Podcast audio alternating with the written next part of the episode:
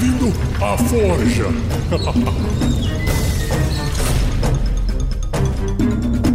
Uma produção RPG Next. Bem-vindos a mais um episódio especial da Forja, versão O Grande Ferreiro.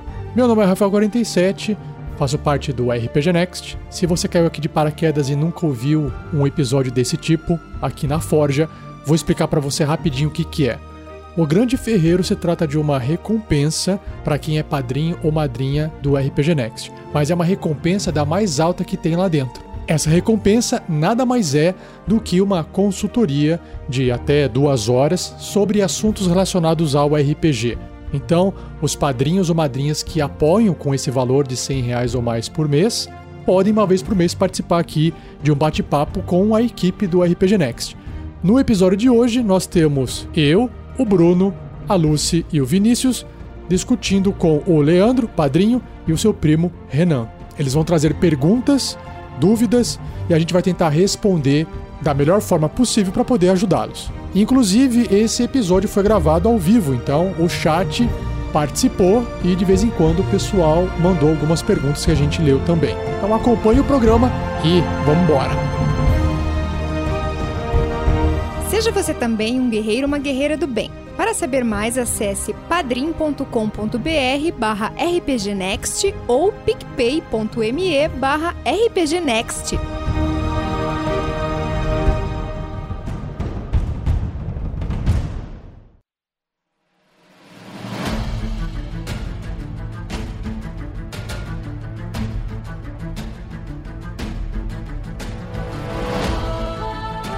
Pessoal? Então eu sou o Bruno. Acho que a maioria das pessoas que estão vendo o RPG Next obviamente conhecem já. Quem não conhece, sou o Bruno, jogador de RPG, é, criador do antigo Gruta dos Goblins, onde a gente jogou aí dois casts aqui no RPG Next, que era um sistema de teste para fazer um cenário e sistema novo que eu tô fazendo hoje, que é o Avantgarde, que logo vai sair a primeira aventura, a primeira versão do playtest, é, pra galera ser- vai ser disponibilizado aí em 2021. E a gente vai iniciar esse ano jogando uma campanha de The Witcher, que o primeiro semestre vai ser isso. Quem estiver olhando este nas quartas-feiras à noite, entra no RPG Next que a gente vai estar jogando The Witcher RPG aí com uma galera bacana. Beleza? Valeu. Legal. Nós temos a Lucy também. Então, pessoal, eu sou a Lucy. Nós temos o Vinícius, o homem das mil vozes. Vai lá, Vinícius. Fala galera, aqui quem fala é Vinícius Watzel e hoje nesse episódio eu estou interpretando a mim mesmo, porque eu sou um mestre de GURPS e vou falar aqui, se eles quiserem saber alguma coisa de GURPS eu, eu falo. Temos aqui o padrinho Leandro. Opa. Fale lá pro pessoal, Leandro, quem que é você. Pode até contar, se quiser, como é que você conheceu o RPG Next e, e o que, que fez você tomar essa decisão de ajudar no projeto. Beleza. Fala galera, eu sou o Leandro.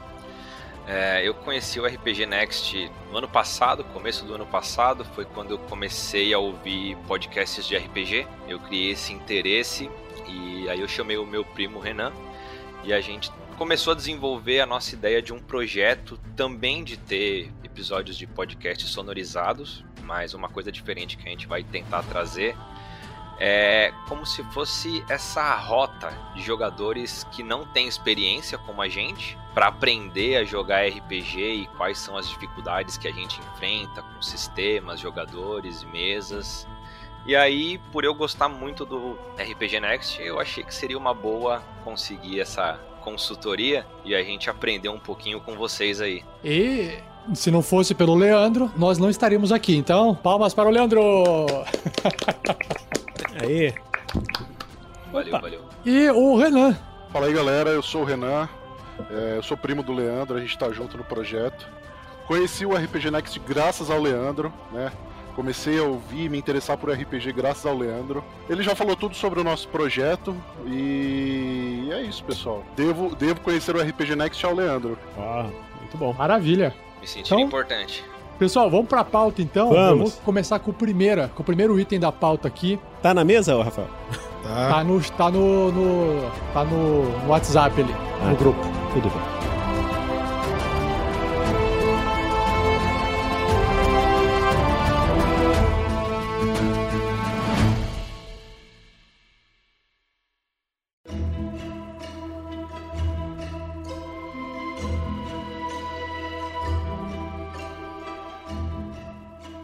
Pra galera que tá começando e que nem o nosso caso aí, que tá para pegar a experiência, porque eu já vi que para quem tá começando o Map2 não é, eu não recomendaria muito, porque a gente teve muito problema com macro que eu programei errado. Mas o que, que vocês recomendam, assim, pra galera que quer começar a jogar e, e o, o que, que tá mais em alta? É o Roll20 que vocês ainda usam? Ou o Foundry, ele tá entrando aí na concorrência grande? Eu acho que a gente precisa de mais informação, Leandro, que é o seguinte.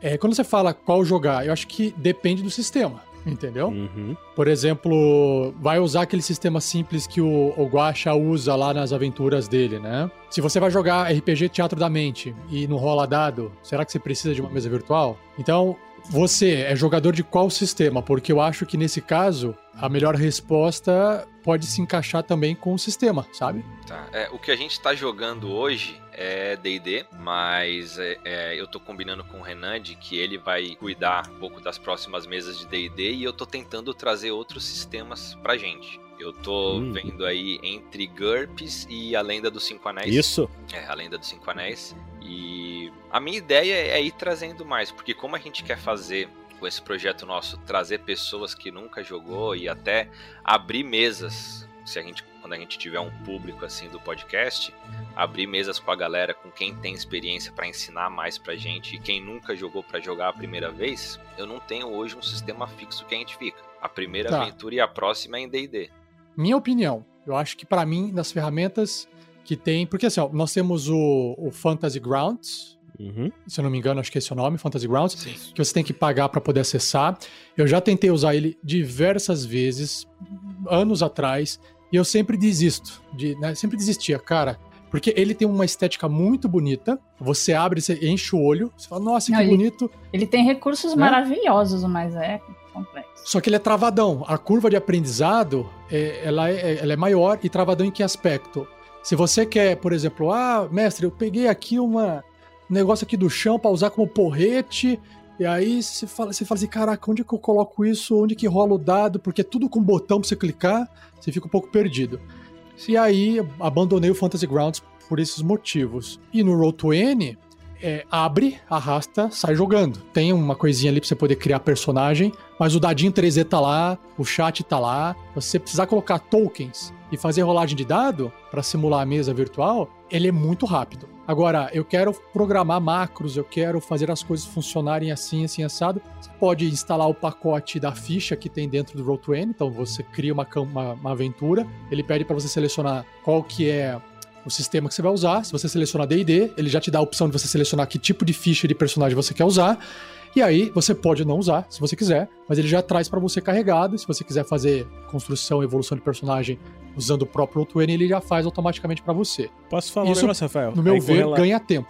Com relação a tokens, eu descobri agora que eu tava fazendo essa campanha aí pra, pra segunda-feira. Assim, eu fazia os tokens na mão e tal, mas eu mandei, eu achei um, um sitezinho que você faz upload da imagem e ela monta o token, pra- ele monta o token pra você, você já baixa, entendeu? Pra você botar. Ah, tá. Entendi. Então, eu não sei se- Entendi. Ele, ele faz aquele elozinho em volta da imagem, um PNG, Isso, já deixa transparente, já deixa tudo bonitinho. Eu tenho um programa parecido com esse também, que é do. Acho que é o próximo, a própria distribuição do Map Tool. Ele tem o Token Tool. Você também pega a imagem, ele coloca o elo atrás, pode ser quadrado, hexagonal, redondo. A gente usa Uhum. isso pra fazer o- os tokens aqui também. Isso, porque aí fica mais rápido, Aí né? que acontece, Leandro, é o Foundry, por que, que ele tá tão falado?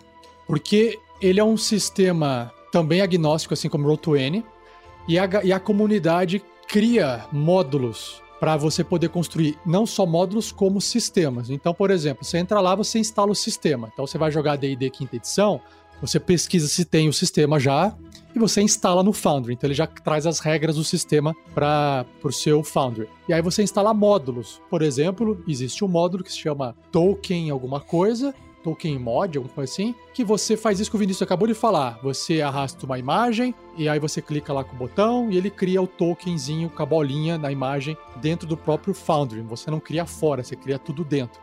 Agora, o problema é a curva de aprendizado é bem maior, porque você precisa de muito mais entender quais são os módulos, existem mais de 500 e tantos módulos feitos e que todo dia se lançam novos. Tá esquecendo, tá esquecendo de uma coisa. Tanto o MapTools quanto o Foundry ainda tem a curva de aprendizagem da instalação.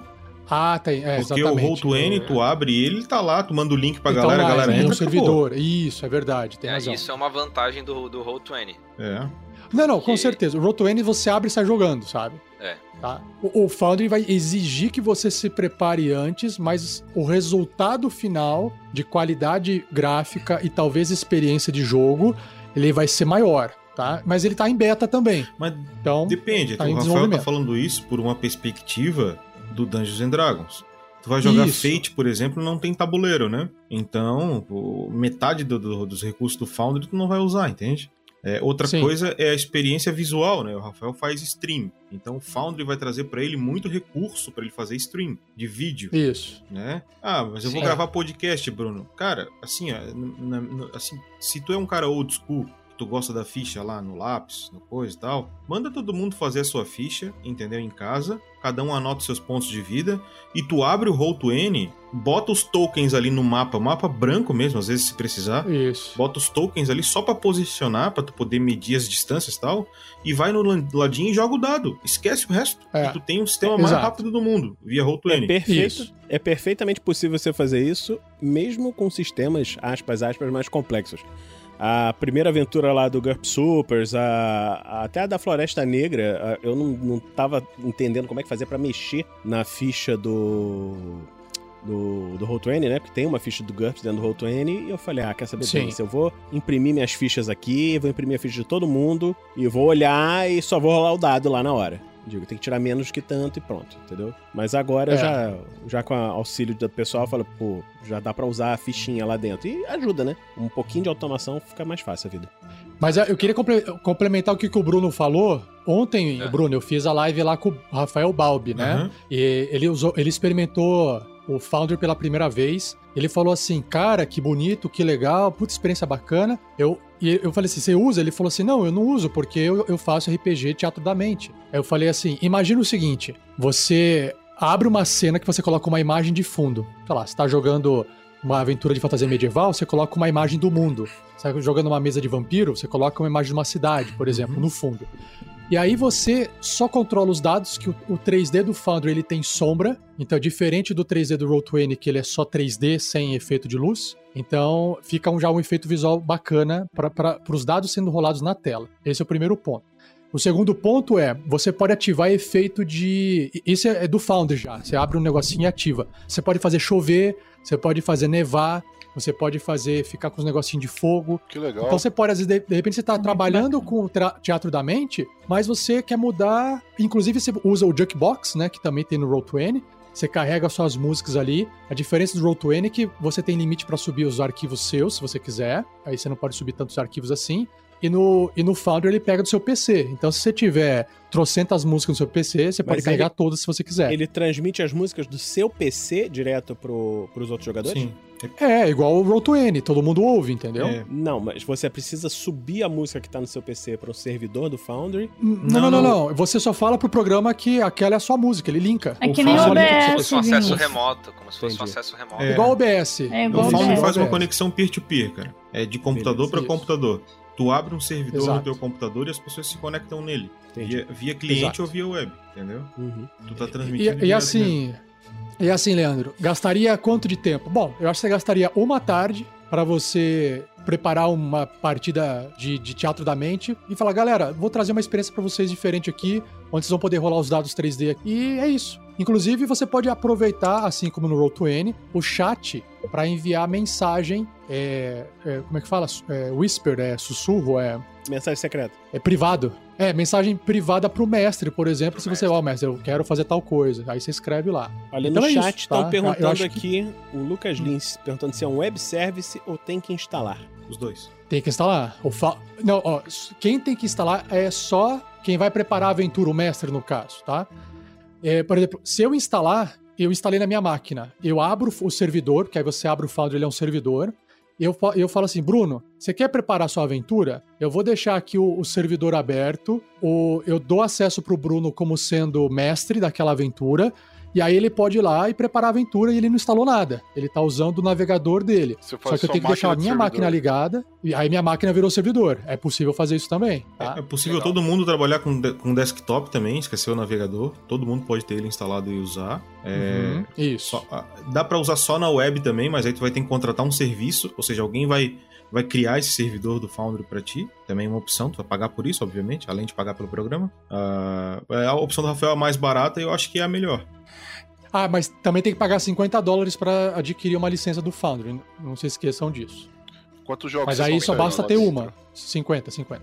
Quantos jogos você consegue colocar dentro do Foundry? Quantos você quiser? Quantos você quiser. Quantos você quiser. Que o, o, o Rovin, ele tem uma limitação, mesmo com a licença Pro, a gente tem a licença Pro lá que dá o Dynamic Light e tal. Ele dá um limite pra você de 10 jogos.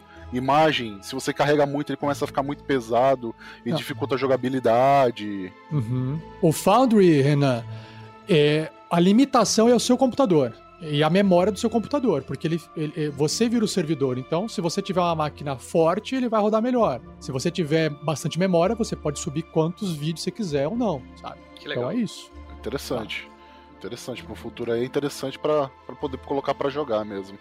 É, é, assim, ele é, É, pra- trabalhoso pra- e ele hum. tem custo. Então eu acho que se vocês não forem usar vídeo, né? Ou seja, não vão fazer stream de vídeo, e, e se vocês já vêm do old school, ou seja, estão acostumados a jogar na mesa presencial, eu acredito que o Roll20 pode resolver 100% dos problemas de vocês no modo free, tá? É, aí, claro, também conforme tu vai é. querendo colocar coisas, é, mapas e coisas mais pesadas, música, música no Roll20 é uma coisa meio bugada. Às vezes funciona, às vezes dá pau, entendeu? Então, se tu É. começa a ter esse tipo de experiência, tu começa a usar o recurso da mesa virtual, aí tu vai. Quando tu começar a usar esse recurso, é que tu vai começar a pensar na possibilidade de trocar, porque senão o Roll20 vai bater em todos. Ele é o mais, o mais simples É. e objetivo. Você Exato. pode botar Coincidente. imagem animada também no mapa. Dá pra fazer bastante coisa lá. Isso. Coincidentemente, amanhã a gente vai fazer a primeira stream de mesa nossa. A gente vai fazer o primeiro teste aí amanhã. Então, Ah, então o Foundry vai acabar É. entrando na sua vida. É, porque eu vi, eu, eu acompanhei ontem lá o Mad Next e eu vi que no Foundry. E também acho que o Rafael já colocou em alguns posts no Instagram que você faz as imagens em movimento. Então você Isso. tem. Você tem um, um negócio diferenciado assim no Foundry. É, se você quiser ver uma partida no Foundry e ver os recursos, acessa a partida de ontem que eu fiz com a Erika Freitas Madrinha e o Rafael Balbi, Sim. lá do Regra da Casa. Lá dá pra ver bastante. é, o mapa é um vídeo, ok? E tem os efeitos de luz, tem uma série de coisas. Então, é, esteticamente fica muito bonito. E roda bem. Isso na imersão. Sim, a imersão pro jogador fica excelente, né? Fica, você se acostuma e não quer mais voltar atrás aí. Aqui, igual, igual, igual tomar vinho bom. Você toma vinho vagabundo, você tá lá de boa. Aí você conhece um vinho melhor, você fala assim: eu não consigo mais tomar o vinho ruim. É, E aí vai escalando, entendeu? É, depois que você passa meses estudando o programa, também você não quer trocar, né? É, Ah, eu- eu- mas assim, eu escrevi aqui no chat pro pessoal o Tail Spire. O, o Spire é uma ferramenta que está em desenvolvimento, a previsão é de lançamento para 2021 e é, e é uma versão 3D. Aí é 3D mesmo, só que é aquela Cara. coisa, tem que ter modelo 3D dentro. Eles estão fazendo com foco para fantasia medieval. Então, você vai provavelmente instalar e vai vir com alguns modelos de- limitados. Se você quiser, por exemplo, as ferramentas 2D, você quer, ah, eu quero colocar aqui um token e tal. Você pega uma imagem da internet, faz o token e coloca. No 3D não vai ser assim, né? É, vai ter Então, muito mais mas- trabalho pra fazer as coisas. Vai ter muito mais trabalho. Mas assim, a qualidade gráfica também é muito, muito Mas bonita. lembrando Spire. que aí pra tu fazer um jogo, fazer stream com essa aplicação 3D, ela até pode não consumir tanto, vai consumir todo o movimento que tu fizer de câmera, ela vai puxar tua placa de vídeo lá no caroço. E todos os teus jogadores vão ter que ter recurso 3D pra poder jogar, usar essa aplicação também. Então, tipo, Sim. é. É que assim, cara, cada degrau que tu, que tu sobe na qualidade, tu vai aumentando, dobrando a aposta, entendeu? É, daqui a pouco cada um tem um estúdio em casa, entendeu? Com a puta de uma máquina e. Mas é pra isso que serve. O hobby de RPG é esse. é Esse é o nosso hobby. A gente não gasta dinheiro com carro. Exatamente. não, a gente gasta. A gente podia pegar um A quarto e botar um trocando o elétrico. computador. Ninguém bota mais, não se faz mais isso. Agora se faz isso. Não é? RPG. Podia estar roubando, podia estar bebendo, mas eu tô aqui jogando meu RPG.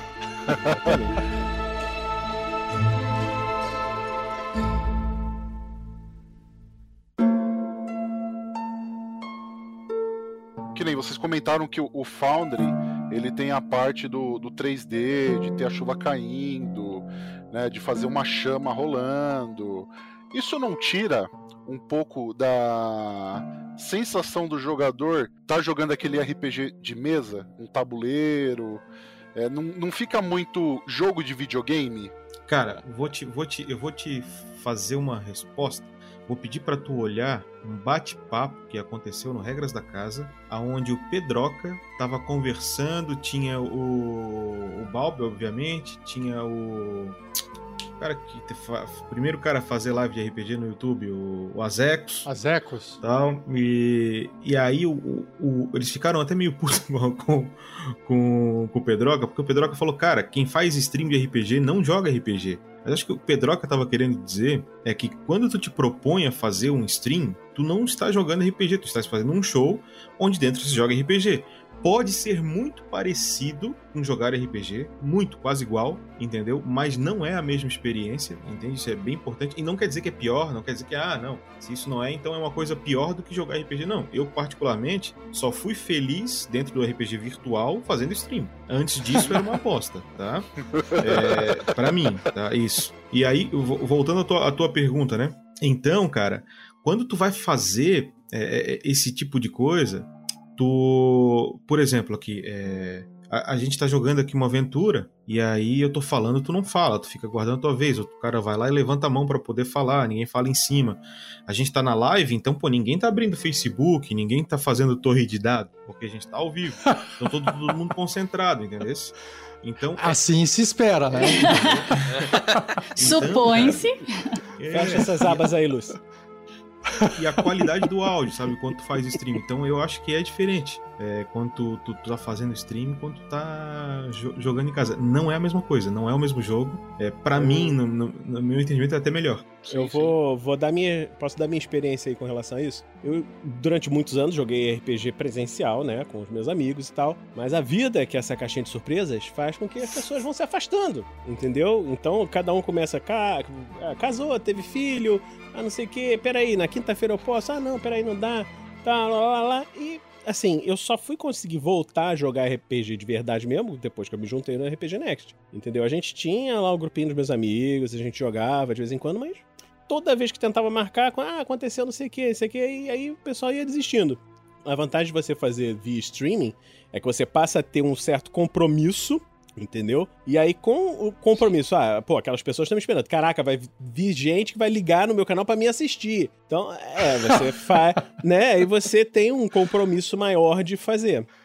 Do que, ah, não. Pesa a consciência. Deixa eu, ver, deixa eu ver aqui, se eu não for uh, ver o jogo de futebol, eu acho que eu vou jogar RPG. Entendeu? É diferente. Entendeu? Sim. Então, Sim. o compromisso é eu, importante. Eu acho que, é, eu acho que além disso, é, assim, a, uma das grandes diferenças é que, assim, você tem todo um aparato técnico, né, no virtual, assim, que você não tem numa mesa presencial.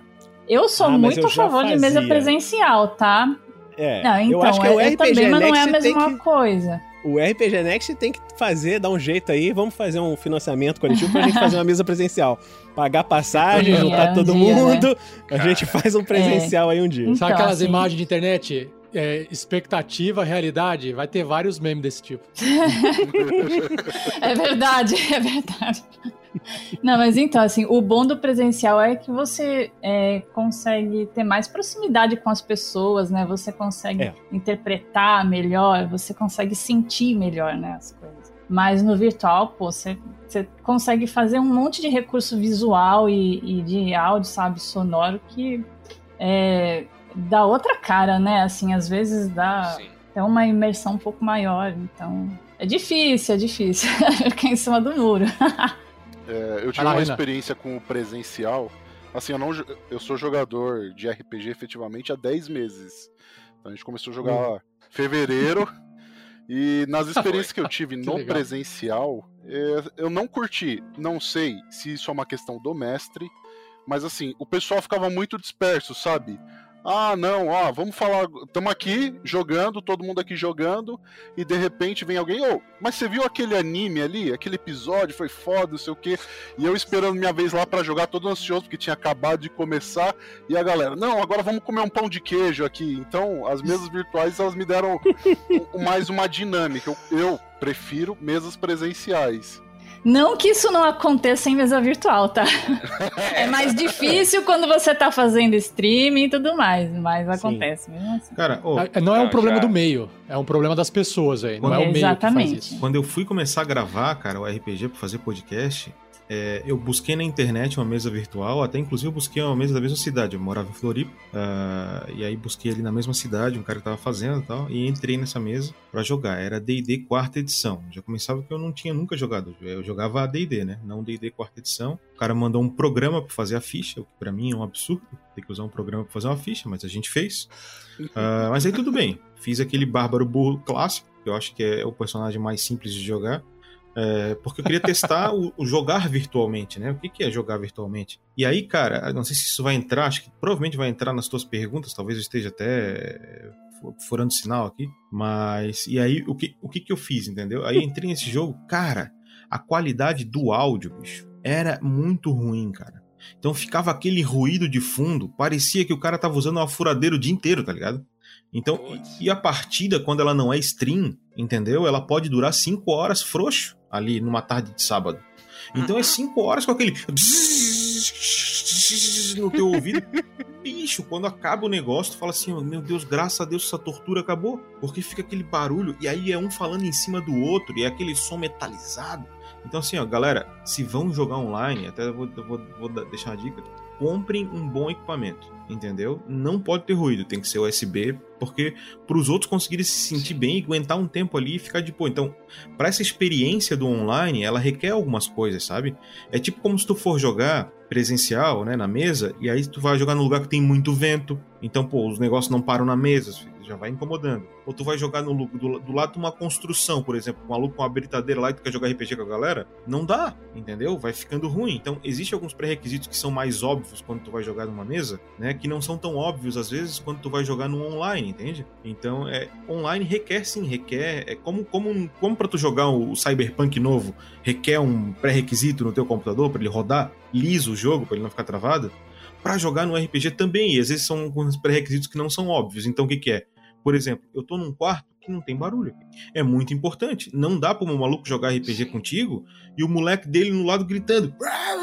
E nada a ver com o moleque dele, porque uma criança ela tá brincando, entendeu? Então o cara tem que se preparar, dizer, não, pô, agora eu vou ter aqui quatro horas do meu dia com silêncio tal, que eu posso jogar com a galera. Entende? Então todo mundo tem que fazer esse esforço, e quando ele é feito, e aí que eu acho que no RPG Next fica legal, porque eu sou muito feliz jogando aqui, entendeu? Porque todo mundo que vai jogar faz esse esforço.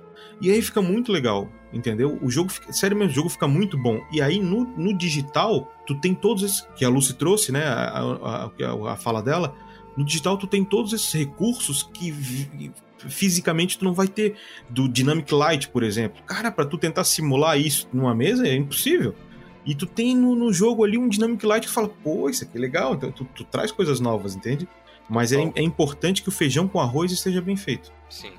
É, no nosso caso, no nosso caso aqui é um pouco oposto, né? Porque a gente está começando a jogar RPG agora, né? Que nem o Renan falou, há 10 meses. E a gente está totalmente indo baseado nos podcasts e nas lives que a gente vê. Então a gente já está começando pelo virtual. É, que nem no começo vocês falaram, quem é old school, que gosta de fazer a ficha na mão, a gente nunca passou por isso. E eu, eu assim, a experiência que eu tenho hoje é com o Map2. Eu fiz as Minas Perdidas de Fandelver toda no Map2. É, é um pouco complexo, principalmente porque no final eu fui perceber que as macros estavam erradas, a programação delas. O personagem do Renan tirava 10 em resultado de percepção e a conta final dava 20 de percepção. Então. Mas, ô, Leandro, deixa eu te interromper. Problema. Por que, que você mexeu com macro? Por que, que você mexeu com macro no Roll20? Não porque não. Eu, eu, nunca. Ele falou do Map Tour. Não, não, no Map Tour. Falou no Map Tour. Ah, perdão, perdão, perdão. Map Tour. Ah, é. tá, Map Tour. Putz, aí você tem que programar mesmo. É. Nossa, foi, foi uma dor de cabeça, porque eu conheci o RPG Next ano passado. E no começo de Fandelver vocês também estavam no Map Tool. Então eu falei, Sim. ah, vamos começar, eles usam o Map Tool, então vamos usar o Map Tool também, né? E, Nossa, putz, cara, eu fiquei um ano. Que dor de cabeça, que programando. dor de cabeça. Porque Se, se eu, se eu tivesse eh, tido acesso ao Roll20 no começo, aí eu não teria feito no Map Tool. a mesma coisa. Na semana passada a gente teve o último episódio da, da Mina Perdida de Fandelver, né?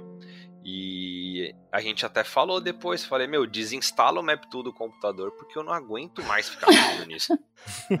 Rafa, a gente Mas, tem que botar ele- um aviso na frente desse podcast aí. Leandro, ó, eu tenho uma boa notícia pra você é o seguinte: como você já sofreu com o Map Tool, você não vai sofrer com o Foundry, entendeu? Então, Você é uma tá- pessoa mais beleza, forte agora, viu? Você é uma pessoa mais forte. né?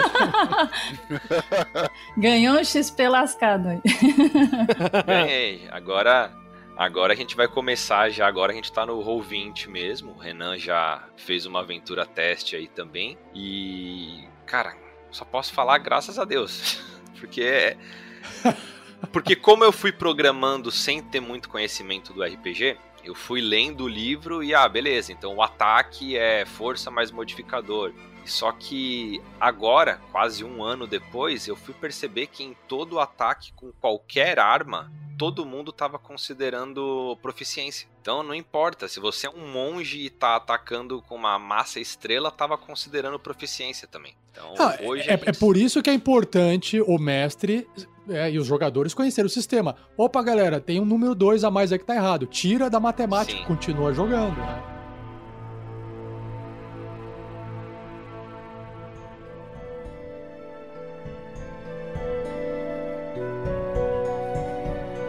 Isso já puxa uma outra parte da pauta, que é a, a dificuldade. A dificuldade que a gente passou, e por isso foi essa nossa ideia de trazer isso para o nosso projeto, de encontrar mesa quando você não tem conhecimento nenhum em RPG.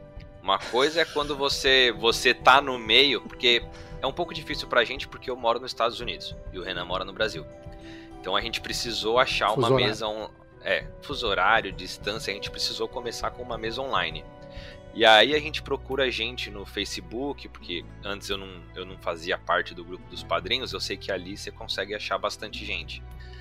Mas a gente passou por uns dois, três mestres assim que ou eles queriam mandar em tudo, ah, vocês vão fazer um podcast, mas beleza, vai participar eu, meus três amigos, meu primo edita e, e eu publico, sabe? Queriam tomar o projeto para eles. É, outros mestres que tinham umas aventuras que não não fazia sentido para quem tava começando. Quando a gente começa no RPG, principalmente no D&D, a nossa ideia é dar, dar porrada em goblin, matar orc, essas coisas assim. A gente teve uma aventura que era era totalmente quebra-cabeças. A gente começava numa masmorra sem arma nenhuma, sem armadura nenhuma, não tinha inimigo nenhum, só re- resolvendo quebra-cabeças pra sair dali. Depois de quatro dias eu não aguentei mais Nossa. jogar. Se demorar muito pra chegar o, o suco do sistema, É. você, É, você não. É, fica cansa, né? Então, esse negócio de achar uma galera que vai jogar mesa e achar mestres também acaba pesando assim para quem não tá envolvido no meio. E uma vez que você aprende os locais que essa galera frequenta, ah, se eu for naquele grupo ali, tem jogadores com experiência, fica muito mais fácil. Mas no começo isso é sofrido também. Então, assim, o que eu queria perguntar é, vocês que já têm um, uma base de público, já tem uma galera que escuta os podcasts todos. Antes disso, quando vocês começaram, vocês faz... talvez se começarem há muitos anos atrás, obviamente era só no RPG presencial. Mas como que era pra vocês encontrar jogadores e vocês ver se, não sei, se o... a expectativa deles era a mesma expectativa que o jogo tava passando? Como é que Se vocês o alinhamento conseguiam dele se alinhava isso? com vocês, assim. É, mais ou menos Tá. isso. É, eu vou, eu vou pegar então como base o RPG Next, né? Que já que é o projeto que começou.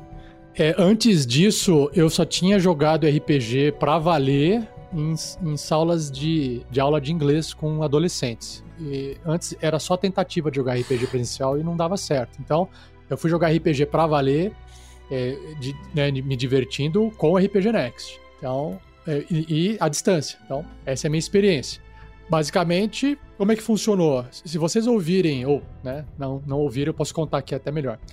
O teste 1 tem acho que Tem pessoas diferentes, né? Tem dois amigos. Aí o episódio 2, aqueles dois amigos não estão mais, aí tem outro amigo. No episódio 3, não tem mais o segundo amigo, tem um outro amigo. Você entendeu? Então, no começo, o, o- o giro foi alto, porque todo mundo tava experimentando.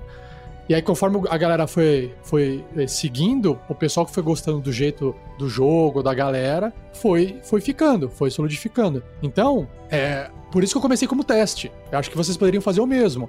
É não se preocupar assim, falar, olha, vamos jogar RPG, chama quem você quiser, sabe? E joga uma partida, joga o primeiro episódio, mas coloque na cabeça, não coloque uma aventura gigantesca. Fala assim, ó, é uma aventura curta, tipo a Casa da Morte. Ah, Sim. galera, a gente preparou aqui a, a Casa da Morte. Se o nego entrar no meio da partida, sair, você não, tá, não dá nem a mínima, porque você já se preparou. Olha, isso aqui é só pra, pra, pra dar descarrego. Dá o descarrego no corpo da galera, sai os caras que não, não- as pessoas que não estão se adequando.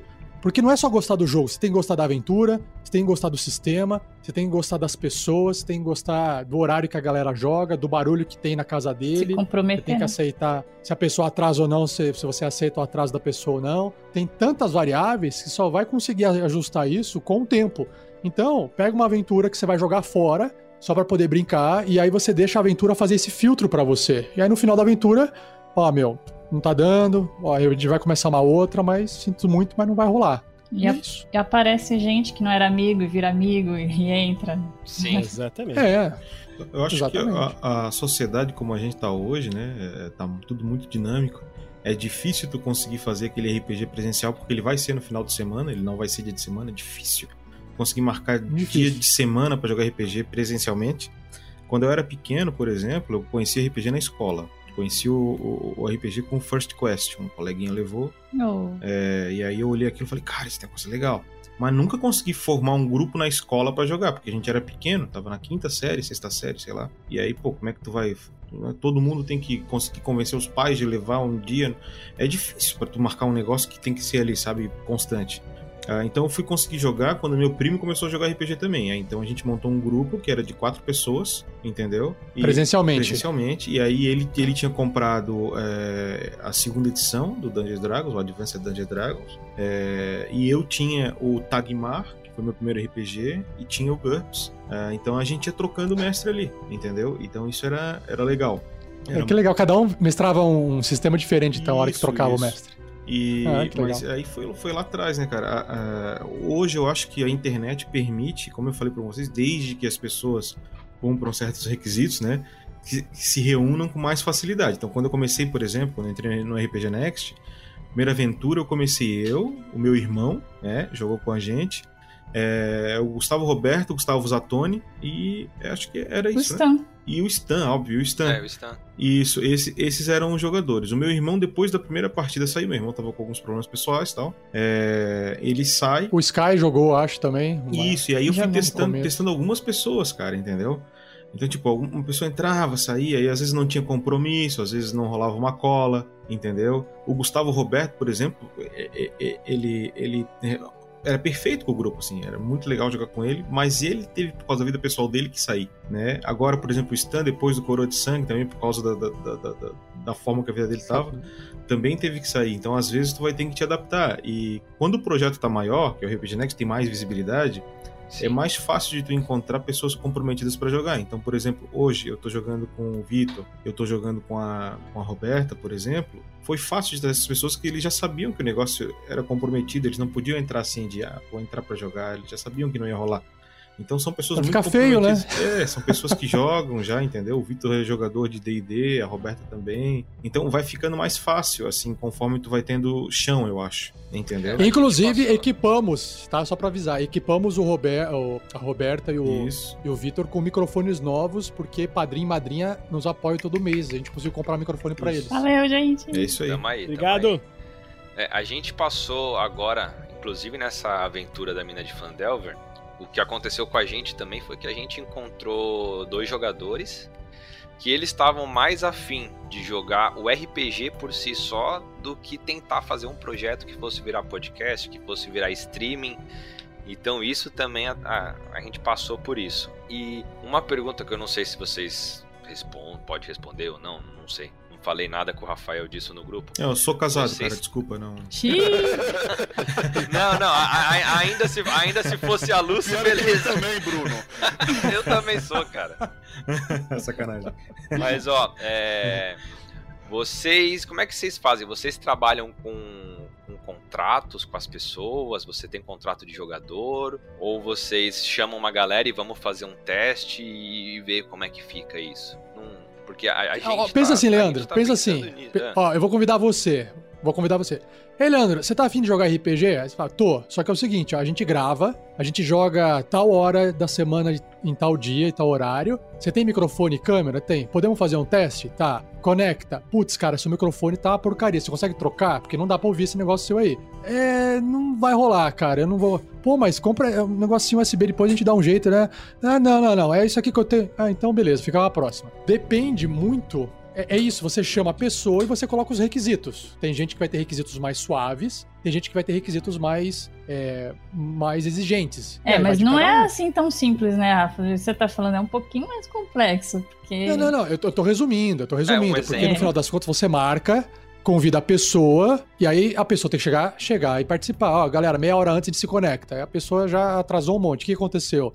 Beleza, deu problema. Ok, na próxima, atrasou trocentas horas. O que aconteceu? Outra desculpa, aí a outra, outra desculpa. Aí fala, olha, não, não rola. Então, assim, é, tem uma. Como eu disse, essas variáveis, você coloca os requisitos. Você pode colocar, assim, alguns requisitos. E fala, olha, esse é o mínimo, entendeu? O mínimo pode ser comportamental. Geralmente o problema é muito mais comportamental, tá? Não é porque a pessoa não conhece o sistema, não é porque ela não leu a ficha dela direito, é, ou porque ela tem um microfone ruim, que nem eu falei agora, que o microfone ruim você compra e troca. Pô, Mas você não troca o comportamento até hoje, pessoa. o Zatoni até hoje não lê as fichas, bicho. Até hoje ele não lê.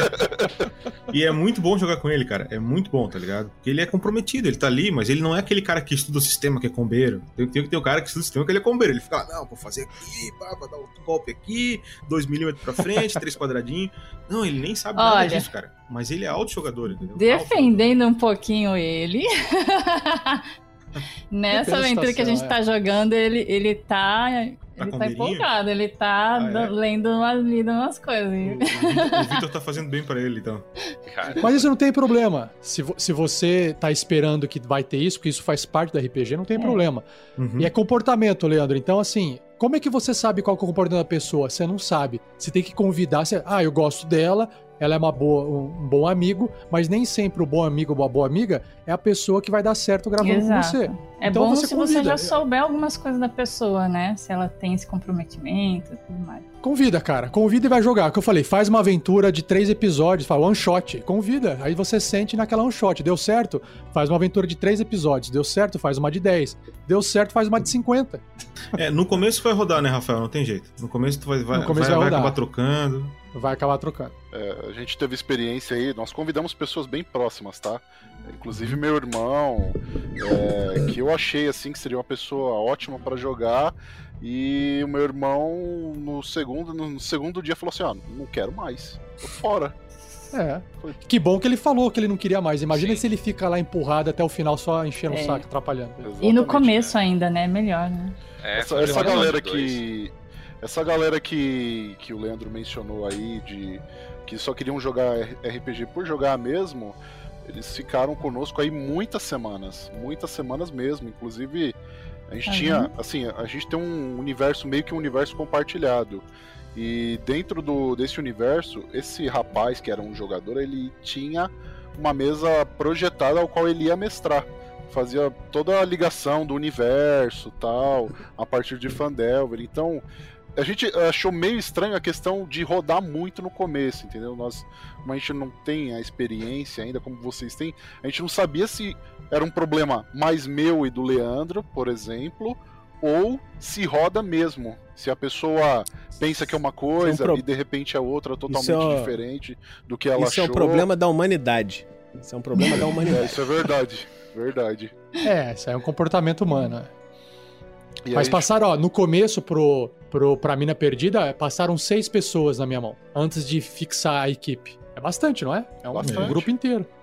antes É. de fechar o- os cinco, você teve seis antes? É, é, não, assim, desde o começo, que nem o Pedro, que tava desde a primeira partida, ele continuou, mas eu quero. O que eu disse é. Pessoas que já entraram e pessoas saíram, né? entraram e saíram, até ficar até parar de sair, entendeu? É complicado, né? É, na nossa mesa mesmo foram três pessoas que entraram e saíram. Em Fandelver, então, por você, metade, ó. Você tem mais três ainda. É. Ainda tem o cartucho pra Na, listar, na- né? na verdade, Né? Tem, na ó. verdade foram cinco, né? Na verdade foram cinco pessoas que não ficaram até o final da aventura. Porque a Ah, gente então, teve aí, tá também, vendo? Tá é, dentro. É, tá, tá, Ó, tá na vou- eu vou- média. A gente tá na média. Eu vou dar um conselho Tá. pra vocês, cara, porque eu, eu tive menos dificuldade do que o Rafael.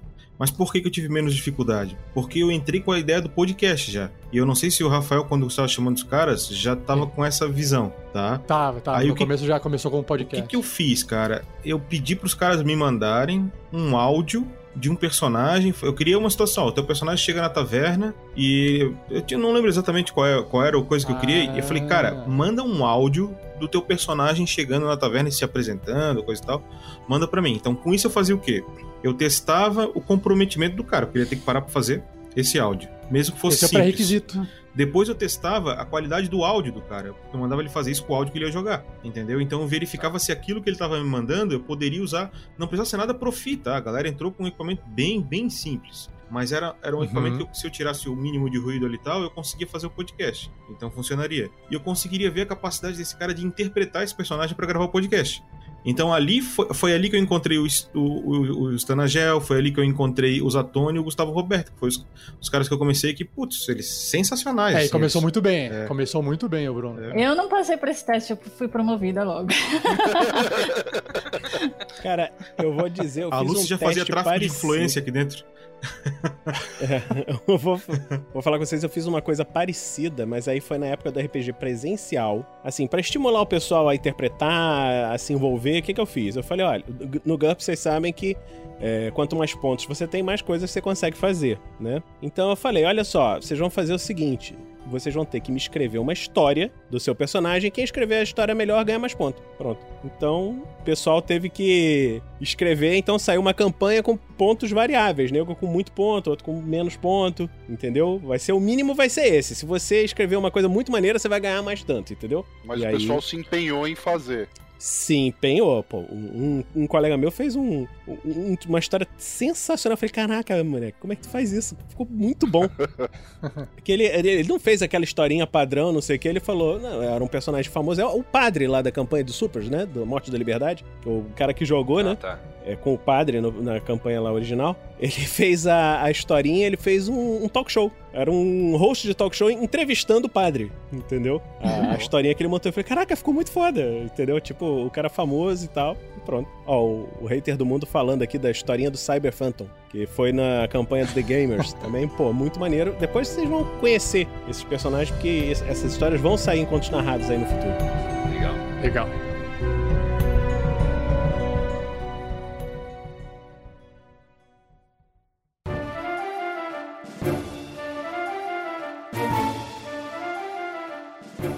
Próxima pergunta. É, pra, por, vocês acham realmente que pra quem tá começando o. Eu sei que essa pergunta vai gerar um pouco de discussão aí, mas pra quem não tem experiência nenhuma em RPG, uma pessoa que tá conhecendo o RPG hoje, é mais fácil ela começar com D&D ou GURPS? Eita, que peraí, deixa eu ir lá buscar um copo d'água, calma aí.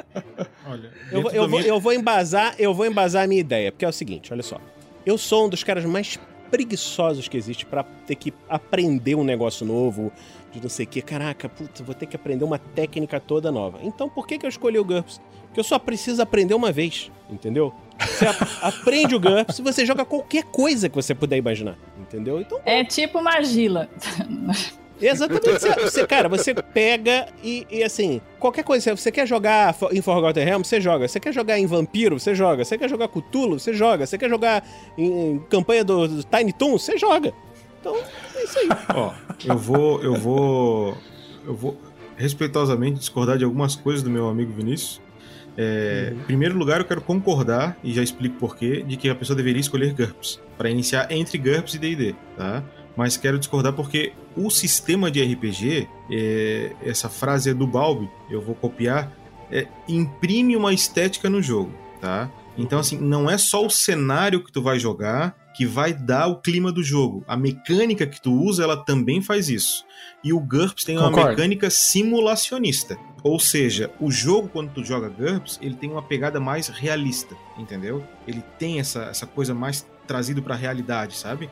Não é muito game, não é muito heróico. O GURPS não é heróico. O GURPS é mais realista, entendeu? Pode então ser. ele vai é, em comparação, por exemplo, ao D&D, né? Ele é bem mais realista. Então, pra quem tem é, e é uma coisa que eu gosto, tá?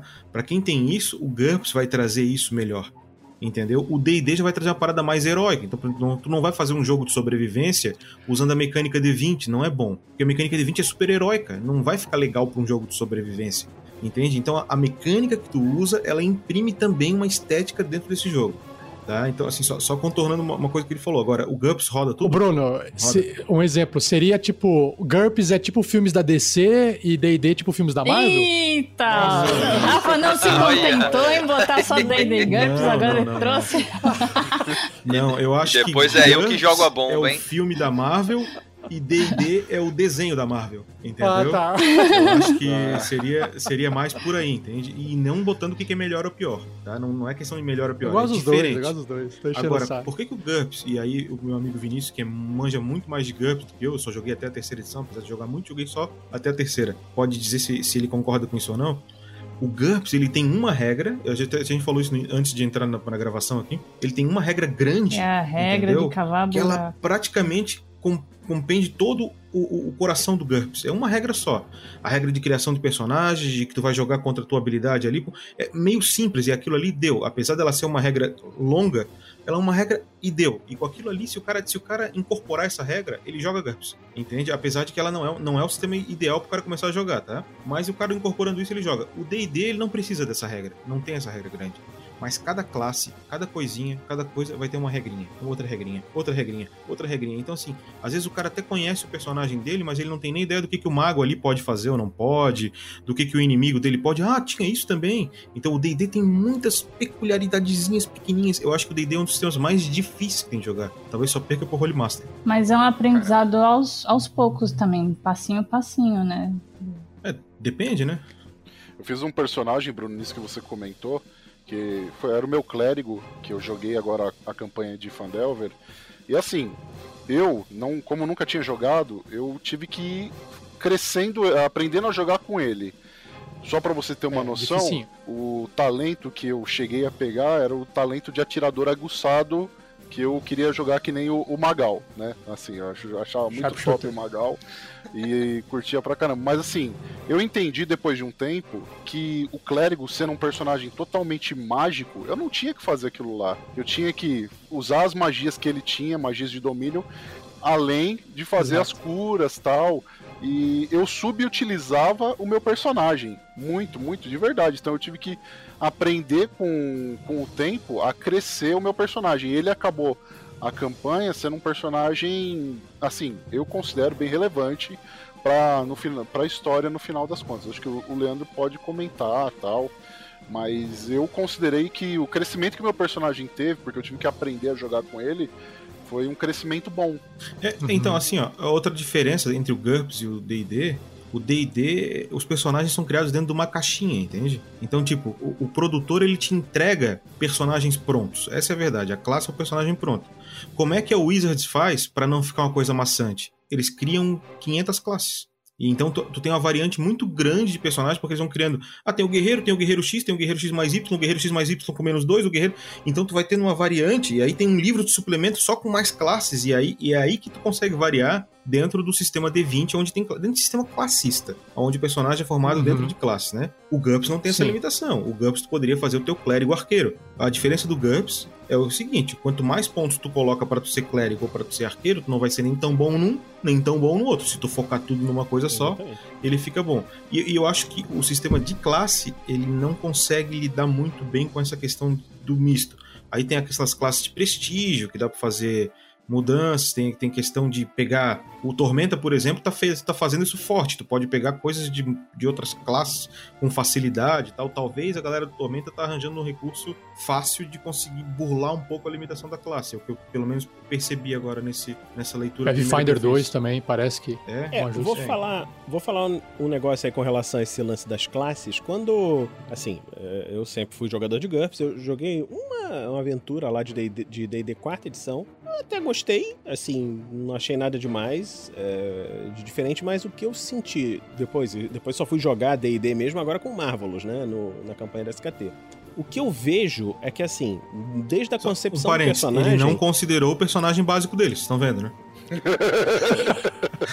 o Rodolfo? O, não, o... O Rodolfo era NPC. Não, o, o anãozinho, Nundro, né? Não fez o Nundro também? Ah, não, mas ele era NPC também. O, o Rafael não deixou fazer ficha pra ele. Era, ah, você é um, NPC, NPC básico. básico. Eu falei, tá bom. É isso. Sacanagem, desculpa de interromper, cara. Mas... A primeira vez que eu fui fazer personagem mesmo foi com o Marvelous. E assim, eu montei toda uma história lá do Marvelous, não sei o que, blá blá blá blá. Que assim, o Rafael, pô, tá legal a história. Mas eu, ela não tem uma relevância mecânica que se eu tivesse fazendo no GURPS eu teria feito, entendeu? Dava para fazer algumas coisas em mecânica de jogo, entendeu? E, e dava para fazer de um jeito que seria diferente, porque o que o Bruno falou, se você quer fazer alguma coisa muito fora da caixinha do D&D, é muito difícil, o resultado não fica tão bom, entendeu? Se você faz dentro da caixinha certinho, ah, eu sou um, um, um, bárbaro, sei lá, o guerreiro, anão, anão não sei o que, entendeu? Pô, beleza, vai, vai, funcionar, entendeu? Então, assim, eu, é... eu gosto de inovar, eu gosto de passar, Mas eu, pô, eu não quero ser, eu, quero ser um anão, com... eu quero ser um anão feiticeiro, porra. E que, que é goste que tem, de tem atacar com arco. Isso, isso tá fugindo um pouco da discussão, mas é, é, olha só, tem gente que fala assim: eu quero fazer um guerreiro diferente. Mas você já jogou com os três tipos de guerreiro que tem no livro? Não. Mas por que você quer fazer um diferente? Você nem sabe como é que é o, o guerreiro normal no, no sistema. Ah, mas Sim. eu quero fazer um outro. Então tem, também tem essa coisa da galera não, cara, não, não se contentar em pegar você... o que tá ali no livro e usar. É, é aí, o cara quer usar Vocês estão vendo? Você... Abaixo, aqui a gente tem um jogador de D&D Rafael 47, e ali a gente tem Vinícius Watson. São pessoas com ambições diferentes, por isso sistemas diferentes. Sim. Sim. o, que, o que que acontece? Pode ser que eu leia lá o livro e não goste de nenhuma daquelas opções da caixinha. E aí? Como é que eu faço? Se eu não gostei, eu falei, cara, mas eu não gostei de nenhum desses. No GURPS eu tenho a oportunidade. Pô, eu não gostei de nenhum desses, mas eu queria fazer assim, assim, assim. Pô, é, acho que dá pra fazer, dá pra é. funcionar, entendeu? Nada se compara com a liberdade de criação de personagens do GURPS, nada. Exato. Não, não Zero. E digo uma, uma outra coisa, digo uma outra coisa. O GURPS agora ele lançou um, um negócio, já tem alguns anos, né? Chamado Dungeon Fantasy. Porque as, as pessoas pensam o seguinte: caraca, isso aí tem que aprender muita regra. para como é que eu vou fazer? Fica com muitas opções, né? Aquele sobrecarga de, de opções. E caraca, como é que eu vou fazer? Não sei o quê. Cara, você gosta de classes? No Dungeon Fantasy tem o equivalente a classes. Tá tudo ali. Você pega lá aquele negocinho, tem a classezinha montadinha e você personaliza a classe, entendeu? Do jeito que você quiser. Então uhum. tem essa facilidade Não. também, mesmo para quem não quer pegar do zero e fazer, entendeu? Então, é, uma coisa que me travou de entender mais o GURPS foi aquele mundo de vantagens e habilidades que você pode ter. Aí eu falei, cara, é, é, é, assusta no começo, sabe? Assim, você tem essa liberdade toda, mas se você não é acostumado com o sistema, isso vai fazer você se assustar. É. Já o D&D, ele não é- assusta, é... talvez exatamente por estar naquela caixinha. É aqui, Exatamente. o seu personagem é isso, to e joga. Exatamente. É, por depende isso da edição, né? Se for jogar a esse... quarta edição, não é assim, né? Quarta edição tu é, tem. Por... Eu acho que justamente por isso eu gostei da quarta edição, porque dava um pouquinho mais de liberdade. eu achei legal. Mas eu só joguei uma vez. O pessoal brinca que a quarta edição Agora... é MMORPG de papel e caneta. É. E não, foi o, que, foi o que me. Foi o que me. O pessoal me falou, cara, pensa que isso aqui é um World of Warcraft. Aí quando eu entendi, ah, é isso? Falei, então tá bom, já entendi. E, e, e, é, e é como funcionava mesmo entendeu? Agora, assim, do GURPS, o que você tem que pensar é o seguinte: você não usa todas as regras. Nunca. Não usa todas as regras. Entendeu? Você não precisa cavar buraco todas as vezes. O pessoal fica zoando a regra de cavar buraco. Mas se você precisar, ela tá ali. Entendeu? Então, se você quer fazer um, um, personagem, por exemplo, você vai fazer a sua aventura lá, aventura espacial, você não precisa ler nada do capítulo de magia. Entendeu? Nada. Você não precisa saber de nada daquilo. Você não precisa ler. Entendeu? Você não precisa ler nada de capítulo de psiquismo, se você não for ter psiquismo na sua campanha espacial. Ah, minha campanha é de guerreiros na guerra, na Segunda Guerra Mundial. Pô, o que, que você precisa saber de eh, operações de computadores? Nada, entendeu? Então você escolhe ah, assim. Ah, mas o Hitler vai estar tá lá com seus experimentos lá, tem que saber. Aí é que tá, aí é que tá. Se você quiser fazer a campanha começar de um jeito e seguir por um caminho maluco, por exemplo, ah, é começou uma campanha lá de Segunda Guerra Mundial, beleza. E aí você chega lá no meio, pro fim da campanha, você, você tem.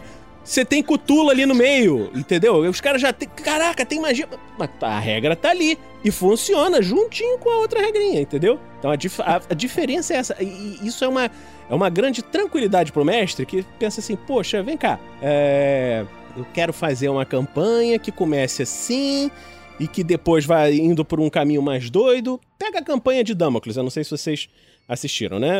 Começou. Sim, eu estou num... É, eu não vou, não vou dar spoiler, tá? Mas começou numa coisa bem basiquinha, de criancinhas na escola, estudando, e terminou num, num nível de super-heróis, entendeu?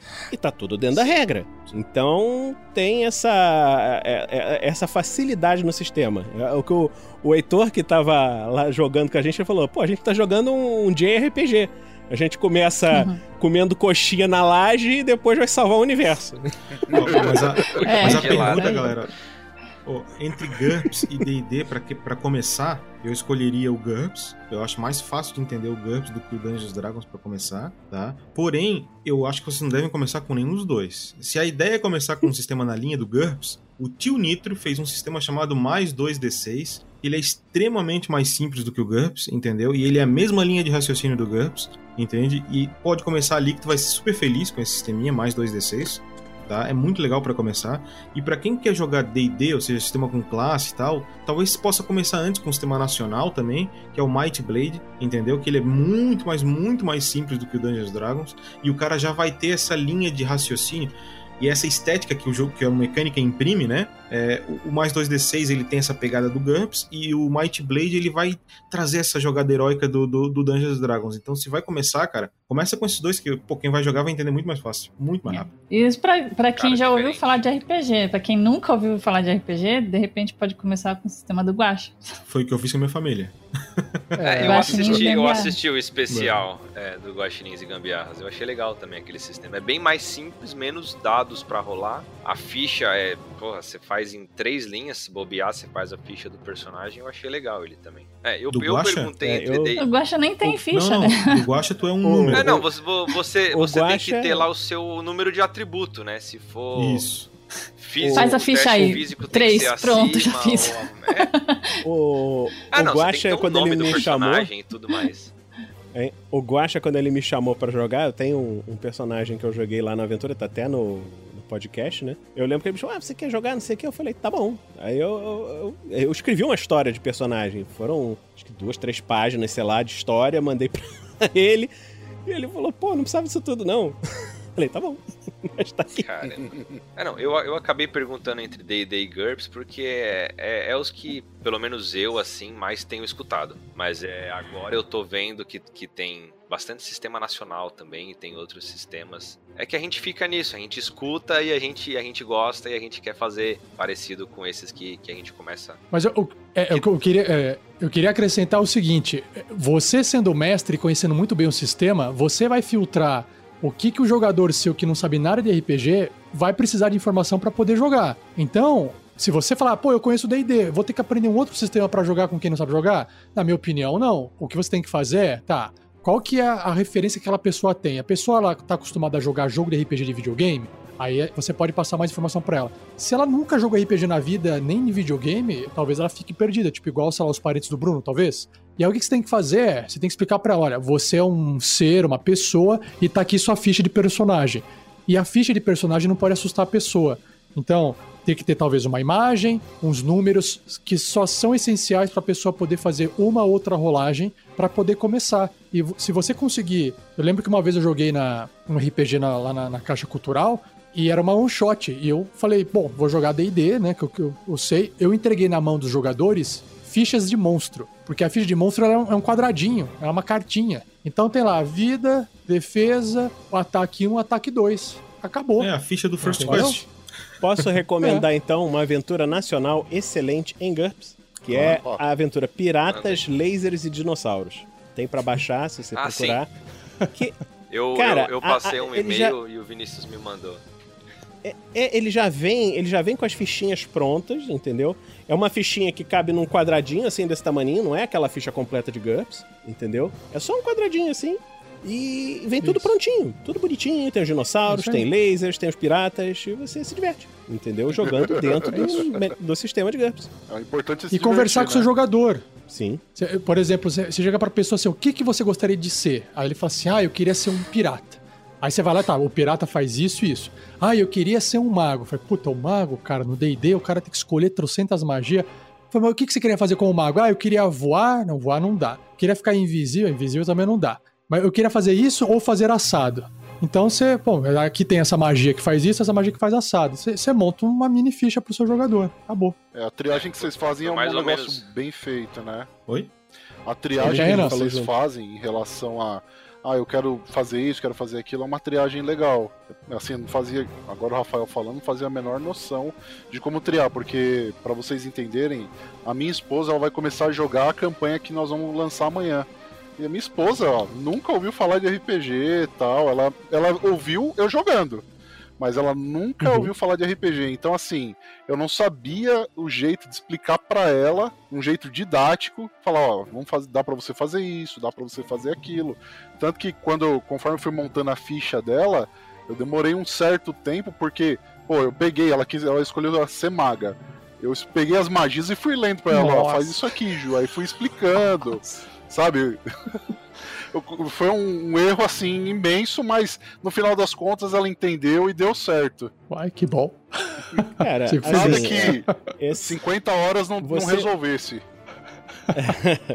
Você, você chega pro seu jogador, como é que eu, como é que eu faço? Eu, eu chego pro jogador e digo: olha, a aventura vai ser assim, assim, assim.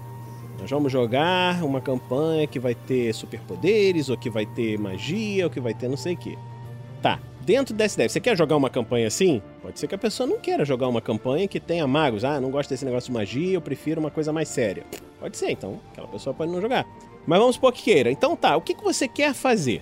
Não, eu, assim, até aceito jogar num mundo que tenha magia, mas eu quero ser um ninja. Pronto, então tá bom. Então o cara me disse mais ou menos o que, que ele quer, e aí a gente vai pegar e vai montar. E quando é uma pessoa que não sabe as regras do jogo, não, não conhece ainda, eu pego e eu monto a ficha. Ó, você aqui, o teu ninja faz isso, faz aquilo, é assim, assim, assim, pá, tá aqui, pronto. E a pessoa olha pra ficha e vai entendendo o que que faz. Depois de um tempo, quando a pessoa vai evoluindo no sistema, ela quer, pô, agora eu quero evoluir isso assim, assim. Eu falei, ah, então lê essa regra aqui assim. Foi o que aconteceu com o Heitor e com o Dressler. É, Eles nunca tinham jogado e viraram combeiros. Os caras foram fuçar Mas os ficha livros. do GURPS assusta. Se você montou a ficha pra pessoa e tá aqui sua ficha, essas três páginas, desculpa, cara. Assusta pra caramba. É cheio de letra pequena.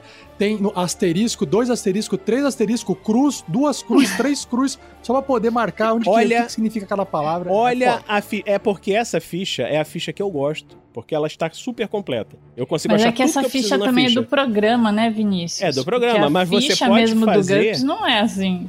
Não tem, você pode Ah, tá. fazer uma ficha menos complexa, entendeu? Você pode pegar Entendi. o mesmo personagemzinho do GURPS e botar numa fichinha de NPC, que só vai ter um númerozinho da perícia e tal. Você imprime igualzinho, É, entendeu? eu, vou- e aí eu vou tá dizer pra vocês que eu joguei terceira edição, não joguei a quarta. É, eu não acho a ficha do GURPS completa. É uma folha de papel, entendeu? Uhum. Tu batia um xerox lá, entendeu? Fazia a ficha. É, cabia tudo ali, até o desenho do personagem tava naquela ficha. É, eu acho que a complexidade da ficha do GURPS é igual à complexidade da ficha do Dungeons Dragons, não faz muita diferença não. Eu acho que no- Ah. só que no GURPS tudo que tem na tua ficha, se tu tá jogando RPG medieval, é, tu- tudo que tem na tua ficha, tu sabe como é que tu joga. Tu vai ter lá tua perícia, tem lá o teu número, tu vai ter que jogar um dado, tem que tirar menos que aquilo. É isso que tu vai fazer, entendeu? Se tu for fazer um teste de atributo, tu vai ter que tirar menos do que o atributo. É isso que vai rolar. No D&D, tu vai olhar a tua ficha e tu tem que conhecer as regras que acontecem por detrás de cada tipo de coisa que tem naquela ficha. Então, tem coisas que o teste é X, tem coisas que o teste é Y, é como eu falei, entendeu?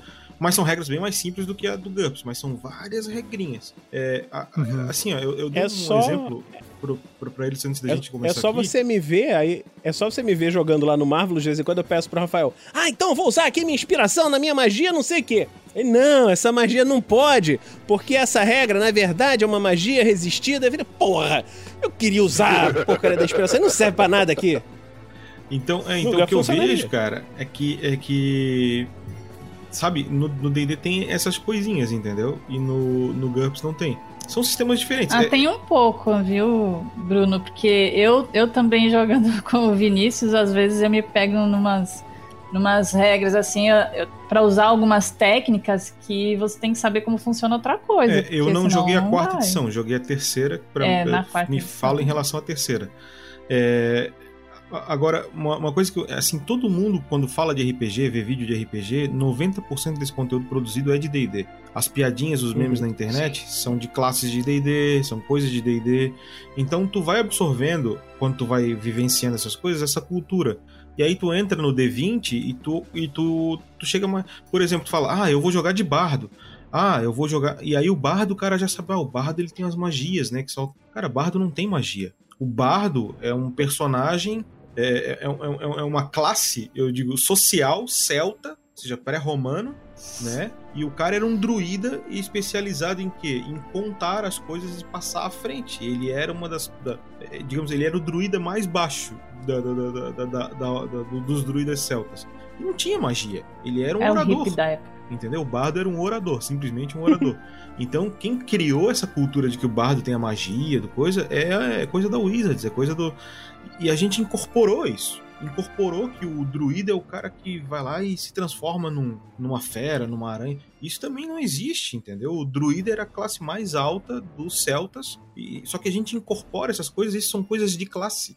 E tu vê que no nosso, no nosso, no nosso background, na nossa cultura aqui, a gente vai absorvendo. Então, quando tu chega no D&D, tu já sai conhecendo algumas regras, porque tu já absorveu um monte de coisa. Então, é, é- eu acho que por isso que é como te entregar o garfo e a faca quando tu tinha 3 anos de idade, tu come normalmente com garfo e faca, mas requer uma habilidade fazer aquilo. Até fiz uma brincadeira com ele assim, já comeu comida japonesa? Já não é difícil comer com pauzinho? O japonês come com aquilo desde pequeno, ele brinca, vira do avesso e come pra ele é mais fácil que o garfo e faca. Entendeu? Vira cultural, né? É, exatamente. Próxima A Lucy- pergunta, Leandro. Vamos lá. Não, o a Lucy não nosso deu tá opção- acabando. A Lucy não deu a opção dela, pô. Se ela prefere GURPS ou D&D. Ah, eu quero ouvir. desculpa. Ah, Mas a pergunta não foi se era Ah, D&D ou GURPS. Gruta dos? Goblins! é. Saída pela esquerda! Porra, meteu uma tangenciada ali. Tangente. Né? Assim, tá bom. Ah, gente, eu gosto muito de D&D, mas, assim, a, pra mim a liberdade de você criar o seu personagem como você quer é difícil. É difícil deixar de lado. A mecânica do D&D é muito boa, de jogo. Ah, é uma delícia, né? Porque é como você disse, ela é toda adaptada, né, para funcionar naquele, naquele mundo fantástico ali, né? Então, Você escolhe um perfil. eu gosto de né? coisas épicas e cinematográficas, tá? Então, eu gosto muito.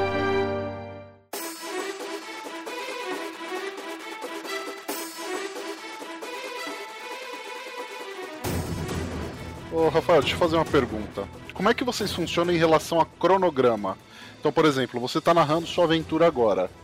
O Vinícius, que vai narrar próximo, ou o Bruno, é, eles já vão construindo a aventura deles nesse período? Como é que funciona isso? Ah, eu tenho o dia meu da semana. O, o, o meu calendário é o mais problemático porque eu, eu dou aulas à noite, né? E o resto da galera não trabalha de noite. Então eu falei, ó, galera, eu- minhas segundas aqui estão livres, então segunda-feira é o dia que eu jogo, então não marquem nada na segunda-feira.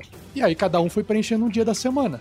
E cada um faz o que quer naquele dia da semana. Se faz a live ou não, se faz live de preparo, se faz live de conversa, tranquilo, porque eu sei que ninguém vai fazer uma live na segunda e não vai atrapalhar nada do que for fazer. É assim que a gente trabalha. Entendi. A gente reserva o dia. É o dia É, da não pessoa. só né? da Hoje é o dia semana, do mas- Vinícius, Amanhã é o do Rafael, depois é do Bruno. É o dia da é pessoa, exatamente. Mas não só da semana, mas a gente faz uma programação, assim, pro ano, né? Então, chega assim, ah, a gente vai ter a aventura da SKT, deve durar mais tantos meses, a aventura da Lucy vai durar mais tanto tempo, a aventura do Bruno mais tanto tempo, o Damocles vai ter uma outra temporada, vai vir quando e tal. Porque atualmente, na publicação dos podcasts, a gente só tem um por semana, né? Então a gente ainda não tem como publicar mais de um. Então a gente tá fazendo Padrinhos, venham padrinhos. É, venham. Precisamos de padrinhos para publicar gente. mais de uma vez por Né? semana. Caramba. Então, É, se- se a a gente- gente é isso, programa isso, gente- também. Se a gente bater nossa reserva meta de dia, arrecadação de padrinhos, é, hoje, por exemplo, né, a gente lança um podcast por semana. Vamos- Falando de podcast e live, né? Porque na live a gente produz. De aventura de RPG, Bruno. Né? De aventura de Podcast RPG. de Sim, aventura, é. Podcast sonorizado, É. sonorizado. Tarrasca na bota, Sonorizado. né? Isso. Então, assim, é, Tem outro, a gente né? produz o, o áudio na live. Na live a gente faz o material bruto. E aí ele vai ser processado, que demora, é, sei lá, é de 15 a 20 horas de trabalho para fazer um episódio de, de podcast Tarrasca na Bota. É 10 vezes a quantidade de tempo em horas de tempo Jogado, gravado né? É, mais ao ou vivo, aí jogado. mesmo. Na gravam média, 10 12, vezes, demoram assim. 20. Isso. É, É. Na média é isso aí. É, mais ou menos isso. E- É, e aí- mais ou menos é isso aí. Bastante coisa. Então, assim, então, por exemplo, hoje roda o Rafael, eu e o Vinícius como streamer. A Lucy tá começando a gravar uma aventura offline, em vídeo. Então vai, a gente tem mais material do que a gente pode produzir de podcast. Então a gente senta, define onde é que tá o cronograma, o que, que vai entrar em podcast, o que, que não vai, entendeu? É, depende da qualidade do material, muitas coisas vão mandar, qualidade do áudio, é, demanda do- dos padrinhos, a gente vai debater o que, vai entrar ou não. A gente tá chegando nesse momento onde a gente tá tendo muita produção e o gargalo tá na. na- na- porque antes quem fazia era a gente. A O edição. Rafael editava o podcast É. dele, eu editava o meu e o Vinícius editava o dele. Na, ano passado, ou retrasado, sei lá, mais ou menos ali, esse tempo foi isso. E, pô, é um negócio Uhum. extremamente cansativo, cara. Mata a tua vida, assim. É um terceiro, tra- um trabalho de 20 horas, quase, semanais, sabe? É, tu fazer. E se dá uma merdinha, vira 30 horas. É, então, Uhum. cara. é, Então a gente chegou à conclusão de que, olha, o Rafael já, já pensou em parar o RPG Next porque tava editando muito. Foi na época que eu entrei, né? Eu, eu liguei pra ele pra dizer, cara, eu vou editar então, ver o que vocês têm aí de caixa que vocês estão recebendo e pelo valor que foi, eu vou editar pra vocês, para o projeto não parar, entendeu? Aí ele falou, não, cara, vem pra cá também e edita o teu, então. Eu falei, então, tá beleza. Aí fui. Aí o Vinícius jogava com ele, montou um grupo de GURPS, porque todo mundo sabe. Não, não sei se vocês sabem disso, mas o Vinícius joga GURPS. Ele. ele, e aí. Se não ficou claro ainda, pra quem tá É, acompanhando. sim. E aí, e aí ele também montou, então e também aprendeu a editar e começou a ficar legal a edição do Vinícius, entendeu? Então a gente tinha bastante produção naquele momento lá. E aí o que, que acontecia? Um mestre podia jogar um tempo, ele podia parar e tirar umas férias, digamos assim, o outro ia jogar. E agora não, agora a gente tá só produzindo o áudio e a gente tá mandando para um editor. Então nesse momento a gente tem sobra de produção de material, onde a gente define o que, que vai sair em podcast. A gente, por exemplo, o Rafael gosta, por exemplo, que, pô, que a live, eh, que uma temporada no podcast não fique tão longe da outra temporada. Então são coisas que Uhum. são levadas em consideração. Então se a gente conseguir aumentar a arrecadação hoje para contratar um segundo editor, entendeu? Para fazer mais podcasts e lançar dois por semana, a gente teria que estar produzindo legal aqui. A gente já vai ter que acertar o cronograma para estar vindo os áudios, para não ter atraso, etc. Então é mais ou menos isso. Eu acho que isso né, é, era pra- também estava dentro da tua dúvida, né? Porque eu vi que a gente falou do, da stream, mas não falou do podcast, né? Sim. O primeiro ele já tá, já tá atribulado, o primeiro editor que vocês têm aí. Sim, sim. Tá ele não tem. Todos ele não os consegue horários produzir mais que isso. Hoje, Isso, hoje se a gente tivesse condições. Se a gente tivesse condições de pagar um outro, né, de pagar mais um podcast por semana, a gente teria que ir atrás de um outro editor, porque eu acho que o, o editor atual não conseguiria editar dois por semana. Hoje, É, hoje eu e o gente Leandro. tá Porque a gente pessoa não trabalha tá? só com isso, né? É. Oi, Isso, desculpa. é, ele também, provavelmente o editor, ele não faz só isso, ou ele edita outros podcasts para outras Isso. pessoas também, e aí ele não pode ficar editando tudo para um só. O volume de trabalho dele não é grande, né? Ele não- a demanda é grande. É isso. Exato. É, a hoje- gente tá travado também nessa parte da, da edição. Que a gente tem já gravado toda a, a Mina Perdida de Fandelver. Aí o irmão do Renan, ele se. ele tá ajudando a gente aí a editar. Como favor mesmo, a gente não tem condição de pagar ninguém pra fazer isso agora, mas é. É muito complexo, sabe? Editar um podcast, sonorizar um podcast de RPG é, é muito detalhe. Ah, na caverna tem uma goteira, aí você acha um, um som que pareça que você tá na caverna, tem a luta. É, é, pô, assim, não é puxação de saco nem nada, mas parabéns pra vocês pelo que vocês fazem, porque agora que a gente tá nessa tentativa de fazer isso, a gente tá vendo o quão difícil é a parte da edição. E a gente hoje só não tem episódio no ar por causa disso, porque a gente tem uma aventura inteira gravada e o site, servidor, tudo configurado. A gente tá travado mesmo nessa parte, que é o complicado pra gente. E Então, Leandro, pra acrescentar, ó, no começo, ah, o teste 1, por que, que o teste 1 tem um áudio ruim? Porque quando eu comecei, eu falei assim, eu sabia já do trabalho de edição. Eu falei, como é que eu corto o caminho? Aí eu comecei a ouvir muito, eu já tava ouvindo muito o aquele do Léo Lopes lá, o, o Alotênica, que é um podcast. Alo, Alotênica, isso. Que ele, ele faz podcast só pra galera que é podcaster, né? Pra ensinar a fazer podcast. O que acontece? Ele sonorizava, ele, ele faz a gravação do podcast dele e ele põe os efeitos sonoros em tempo real. Eu falei, ah, beleza, é isso que eu vou fazer. Eu vou conectar com a galera, a gente vai gravar. Eu tenho aqui uma mesa de áudio que eu fiz digital, né? Na época eu tava usando um tablet e tal. Eu apertava nos botões e eu ligava os áudios gravando, né? Porque eu achava que isso ia consumir menos tempo, não ia ter que ficar editando, pra, eu vou sonorizando depois eu corto aqui, tal, tal. Então no começo foi assim, aí eu percebi que a qualidade não ficou legal. E mas assim, se a gente tivesse como garantir uma internet em tempo real, se a gente tivesse uma tecnologia que pudesse você sonorizar e depois a hora que você faz corte, ele faz uma mes um mix, porque o corte seco na música você percebe, porque tem a batida, a hora que você corta seco, você percebe que foi cortar. Se tivesse uma tecnologia que fizesse uma amenizada e tal, não sei o que, talvez daria para você jogar ao vivo, sonorizando ao vivo e você já cor- cortaria um bom tempo da, da edição, mas Da o problema é que você não consegue dar ritmo Do, no podcast. audiodrama não tem como fazer, cara. Não tem. sabe? Isso, é. Você tem que pegar na unha ali. Um bate-papo e tu editar, consegue. ou- Mas um Sim. audiodrama. Ou tem que ver, tem que vir uma inteligência artificial, né? Um programa com inteligência artificial que você fala assim pra ele, olha, isso aqui é um audiodrama, onde um- as pessoas estão falando tal coisa, sonoriza aí automaticamente, e, Ou enfim, ter um, um, dia eu acho que isso um integrante, um integrante ao vivo que não jogue, que só fique botando música e efeito. Não, mas mesmo assim, ó, por exemplo, quando a gente, assim. quando a gente acaba de gravar, o que a gente faz? Todos os quatro aqui que estão aqui com vocês já editaram um podcast. Eu, o Rafael, a Uhum. Lúcio e o Vinícius. A gente pega o áudio gravado e a gente limpa todos os canais individuais, ou seja, tira o ruído de fundo, bota num arquivo só, para quê? Para mandar o programa, cara, tira agora os espaços grandes de silêncio, É verdade. para poder De dar cada dinâmica, um. Entendeu? Né, de Isso. cada um. E esse processo tem que ser feito antes de colocar qualquer coisa. Isso. Então, é esse essa parte tu já perderia. Então, o que, que tu poderia conseguir numa edição? Claro que tem o benefício do tempo real. Então, tu poderia já trazer o som do cara limpo, porque o teu processador pode fazer isso, mas ele vai processar cada canal, e isso é difícil. Isso levando-se em consideração que os canais estão chegando no- em tempo real na tua máquina em alta qualidade, o que não vai acontecer com, com o projeto que a gente de internet que existe hoje no Brasil. Né? Teria que ser um- um- uma internet muito melhor. Mesmo assim, tá? Não é à toa, não é à toa Uhum. que a gente grava local também. Isso. Né? Exatamente. Então, depois disso, cara, tu vai colocando as músicas, tu já, já não vai conseguir ter essa dinâmica de encurtar os, os silêncios. Né? Mas tudo bem, tu teria um ganho até legal. Só que quem geralmente faz o stream e mestra é que edita. Então, o mestre não pode fazer isso, cara, em tempo real, porque vai ficar uma bosta, entendeu? O cara tá ali preocupado com as coisas da edição, ao mesmo tempo que ele tá mestrando. É, dá. exato. E quando você outra- Quer faz saber a como é que edição, fica? você, Quer você saber como é que faz fica? vários, várias nivelações, assim, você tem hora que você sobe a música e desce, sabe? Não tem como você administrar isso durante o jogo. O, resu- o resultado é o teste 1. Se quiser saber como é que fica, ouça o teste 1. Mas, galera, é só se quiser saber como é que fica, senão não escutem. Ah, não, é, é divertido, gente. É Não, divertido. o, o, o, Tem, tem um barulho assim tá- início. Que é incômodo, mas. E o gelinho, o gelinho. O povo pega Sim. muito no pé do teste 1, mas não é, não tá ruim não, cara. Eu ouvi, acho que umas duas vezes até.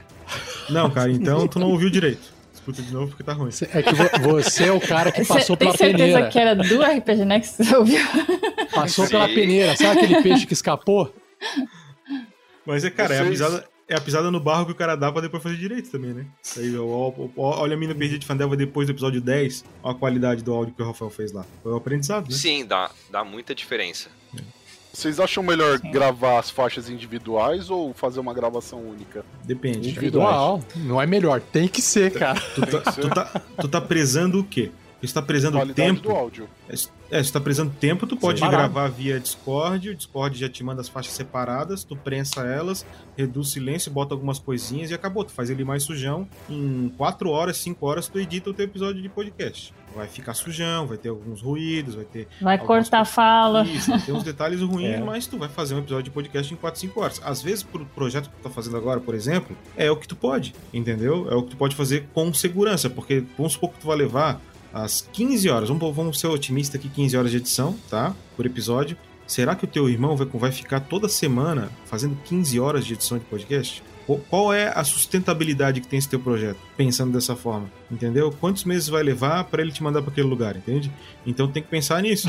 Agora, por exemplo, se ele vai editar 4 horas, 5 horas, aí tu fala, porra, aí, pô, se eu vou lá, tomo uma caixa de gelada com ele, pá, a gente fica de boa, ele tá, ele tá editando, tá curtindo, porque também não é tanto tempo. Ele consegue assistir o Mandaloriano e editar o podcast, entendeu? aí já, né? E Tem mais, o Bruno, o Bruno levantou um, um bom ponto. Editar áudio mal gravado dá mais trabalho do que editar áudio bem gravado. Então, Sim. ah, eu vou jogar aqui um áudio, gravei de qualquer jeito. Você acha que você vai economizar tempo pra editar? Não. Você Sim. vai gastar mais tempo editando. É, via Discord tu vai usar o áudio sujo e é aquilo ali acabou. Tu não vai Não mexer tem como melhorar. né? nele. É, tu já sabe que ele vai com aquilo. Tem muita gente que faz assim, tá?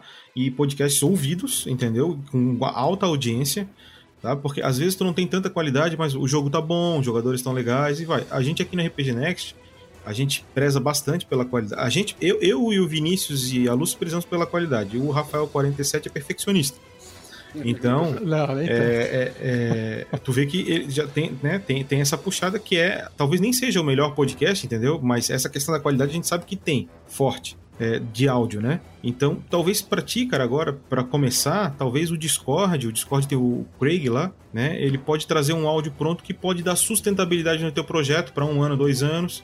É, tu verificar se tu vai ter condição de estar usando um editor ou de editar esse, esse, esse, esse- esses episódios ou não. Eu não acho sustentável, tá? O Rafael, que é o cara Ah. que fundou o projeto, que é o cara que mestrava, que é o cara que mais quer esse projeto, com quatro anos ali de projeto, editando, ele falou, não dá, vou parar, deu. Era quatro anos mais ou menos aquilo ali, né, Rafael? Cinco anos, sei lá. Quando a gente começou, quando a gente começou a pagar editor, já estávamos a Não, não, quando eu entrei. meio. Quando eu entrei. Que tu E- falou que tu ia parar. é. Tu falou, ah, vou fazer agora quinzenal, Ah, é, não, não, vai dar. Mas eu, eu falei pra você, mas eu fa- já falei isso pra outras pessoas anos antes. Diversas vezes. Porque ele, ele não tinha Vou uma- parar essa merda. Ele não tinha parar, mais vida pessoal, cara. E era o projeto dele, entende? E ele não tinha vida pessoal e ele já queria largar. Então tu imagina teu irmão que não é o projeto dele. Então começa a pensar numa coisa sustentável. Mesmo que tu entregue com menor qualidade de áudio, tu vai entregar toda semana, que a regularidade é importante, entendeu?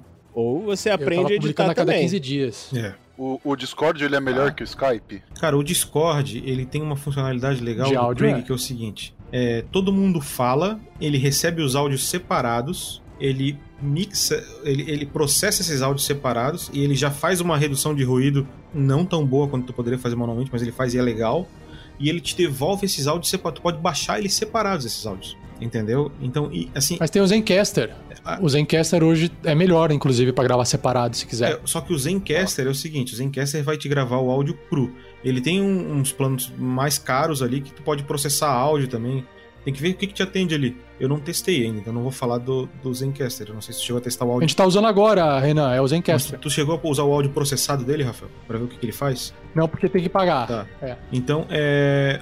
eu sei que o Discord faz isso. Talvez o Zencaster faça até melhor, entendeu? Então, às vezes é um investimento que tu faz que, pronto, resolveu um pouco essa tua questão do áudio. E aí, qual vai ser teu trabalho? Teu trabalho vai ser colocar música, os efeitos sonoros, que e, na real é a parte mais gostosa, entende? Porque assim, ó, 30%, É, que demora mais. 30% do meu trabalho, não sei se os colegas aqui é, funcionava diferente, mas 30% do meu trabalho, ou, ou até 40% do meu trabalho, era meter a pista de áudio master bonitinha ali. Pum, coloquei. Processado, áudio limpo, tudo. Com as é, vozes no lugares, né? Tudo Bonitinho. direitinho, era 30 ou 40% do meu trabalho era isso. Então ia aí tu Sim. vê que vai umas 6 horas aí pra fazer um negócio desse. Aí o áudio ficava beleza. Aí eu ia colocar o quê? Efeitos sonoros e música. E efeitos de ambiente, É tipo. Eu, eu acho que eles não pegaram aqui uma coisa que é da prática, que é o seguinte: a gente pegava essas músicas, o que, que é esse fazer essa master que o Bruno falou?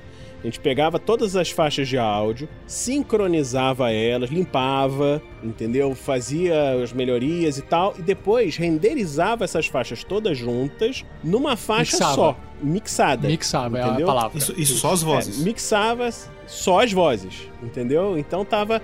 Tinha uma, E uma, outra uma coisa. faixa originalmente que tava eu falando. Ah, o que, que você acha disso, Lúcia? Aí ficava em silêncio, a Lúcia respondia, ah, eu acho não sei o que lá. Aí quando eu juntava as duas, as duas faixas, saiu mixado já, sincronizado, tudo certinho. Entendeu? Então, essa faixa, a partir dessa faixa que a gente pega pra fazer aí botar os sons, os efeitos, as músicas, etc. Entendeu? E outra É, coisa, a gente trabalha muito com, é, assim, muitos momentos, né? Eu, eu acho que hoje em dia talvez o, o nosso editor use, né, em alguns momentos específicos aí, mas a gente sempre trabalhou com áudio mono das, né, do pessoal que grava. Uhum, O que simplifica, porque se você uhum. for trabalhar com áudio estéreo também, o trabalho é bem maior.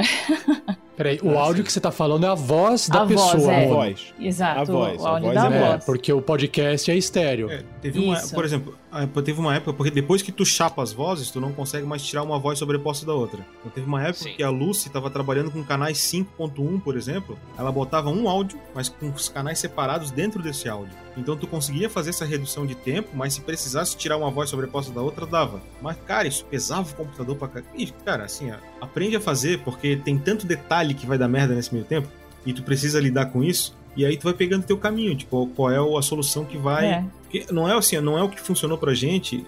Ah, qual é a fórmula do RPG Next pra eu fazer igual? Não dá, entendeu? Ver qual é a fórmula que vai funcionar pra ti, sabe? Uhum. E pode ser diferente. Ah, uma uma outra dica. O Bruno- pegando a dica do, do Bruno assim, de, de ver, ó, olha só. A pessoa que faz algum tipo de barulho na gravação, um segundo ali que ela fez de barulho, pro editor ele vai ter que gastar 10 segundos pra corrigir. Então não adianta querer achar que o editor vai fazer o milagre e consertar todos os erros, porque ele vai precisar de 10 vezes mais tempo pra poder fazer qualquer coisa.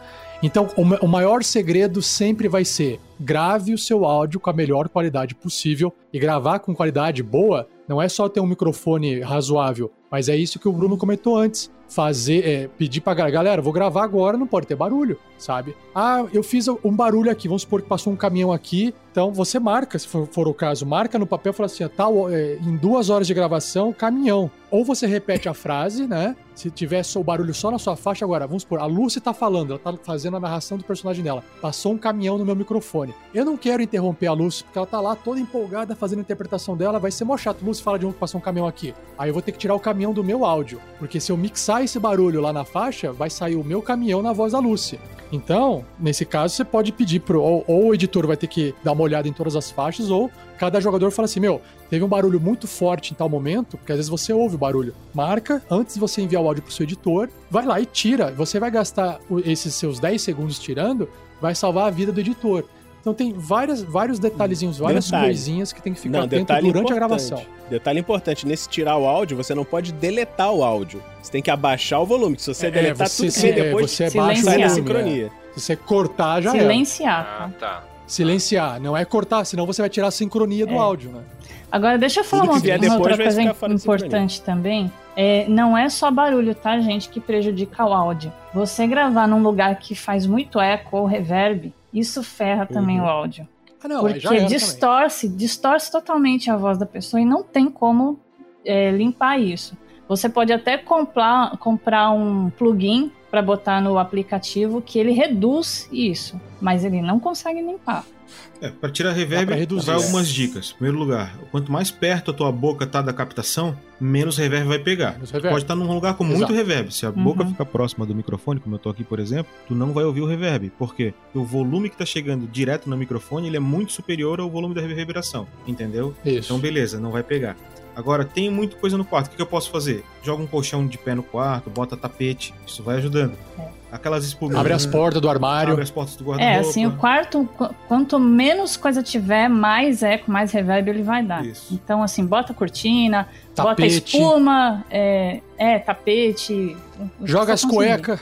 Joga as cuecas no chão, não arruma nada. Você tem a desculpa perfeita pra você nunca mais arrumar seu quarto. É, se tem, se tem um guarda-roupa de. Ó, se tu tá gravando no quarto, por exemplo, tem a cama que já mata um monte. Um tapetinho e o guarda-roupa aberto, é muito difícil que esse teu quarto produza eco, tá? Um eco pra. pra né? Aí tu tô- tá, tá com o microfone, é um palmo de distância Pôster. do microfone, entendeu? É essa a distância que tu vai colocar. Se tu for fazer um vídeo só teu tal, tu teria que ter um lapela aqui, porque tu não vai colocar um microfone tão perto de ti num vídeo.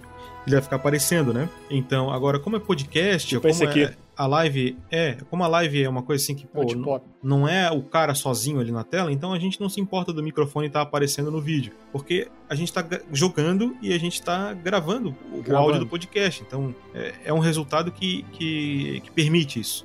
Entendeu? Então é. Microfone dinâmico é outra dica. é. Microfone dinâmico a palavra. Não condensador, que esse que o Leandro tá usando ali é um condensador, o Renan também tá usando um condensador. Ele é mais sensível, ele pega mais os agudos. E aí ele pega o cachorro latindo de longe. O dinâmico, supercardi hipercardiode, enfim, cardiode, ele vai pegar só na frente, igual. Ó, Na verdade, gente, o longe, que o- ouvindo o que o minha Rafael tá falando- E aqui de perto minha voz O volta. cachorro ele vai pegar até com o microfone desligado. Entendeu? Então o cachorro é foda. O cachorro ele sai em qualquer coisa. Não, é o que eu digo, dependendo do- da É. posição em que o barulho veio, o dinâmico ele vai abafar bastante. É. Então fica mais fácil também para editar depois. É, o, o dinâmico pega menos graves, né? E menos agudos. E como a tua voz não vai ter esse, essa nuance de áudio, tu não precisa desses da captação disso. Isso aí é só ruído pra ti. Então, É. o, o dinâmico não, perdão, o condensador pega isso. Oi? A não ser que você Que fale Leandro, não assim. saiu sua voz. Como assim? Não saiu sua voz, Leandro. Fala de novo. O condensador é desse que eu tô usando aqui. É isso. O microfone do Silvio Santos é, é, o, é o dinâmico. É o microfone de Tá. banda, cara. Microfone de banda, é o dinâmico. Isso, que banda Tá. usa. O Rafael agora achou um equipamento que a gente começou a testar e tá- tem, tem tido um bom resultado. Ele é barato. Que é um microfone dinâmico que já vem com interface USB pronta. Barato. Barato pra nossa realidade Isso. do dólar a 5 para 1, né? Qual, qual é o valor que ele tá Isso. saindo agora, mais ou menos, Rafael? Só o microfone. 400 reais. Esse é o barato, é o mais barato. Eu, assim, Mas a vantagem é que é, USB não precisa de interface de áudio, liga direto no PC. Então, assim, Tá. um áudio bom, tu vai ter que comprar um pedestalzinho. É, se o cara fala muito, ter que botar um pop filter pra não dar esse ruído. É o que eles estão usando ali, o pop filter. Mas, é, assim, é um, é um preço, pro valor que tá o dólar, é um preço bom pra tu começar o teu podcast, entendeu? Tá, entendi, Com qualidade, entende, cara? Com qualidade. entendi.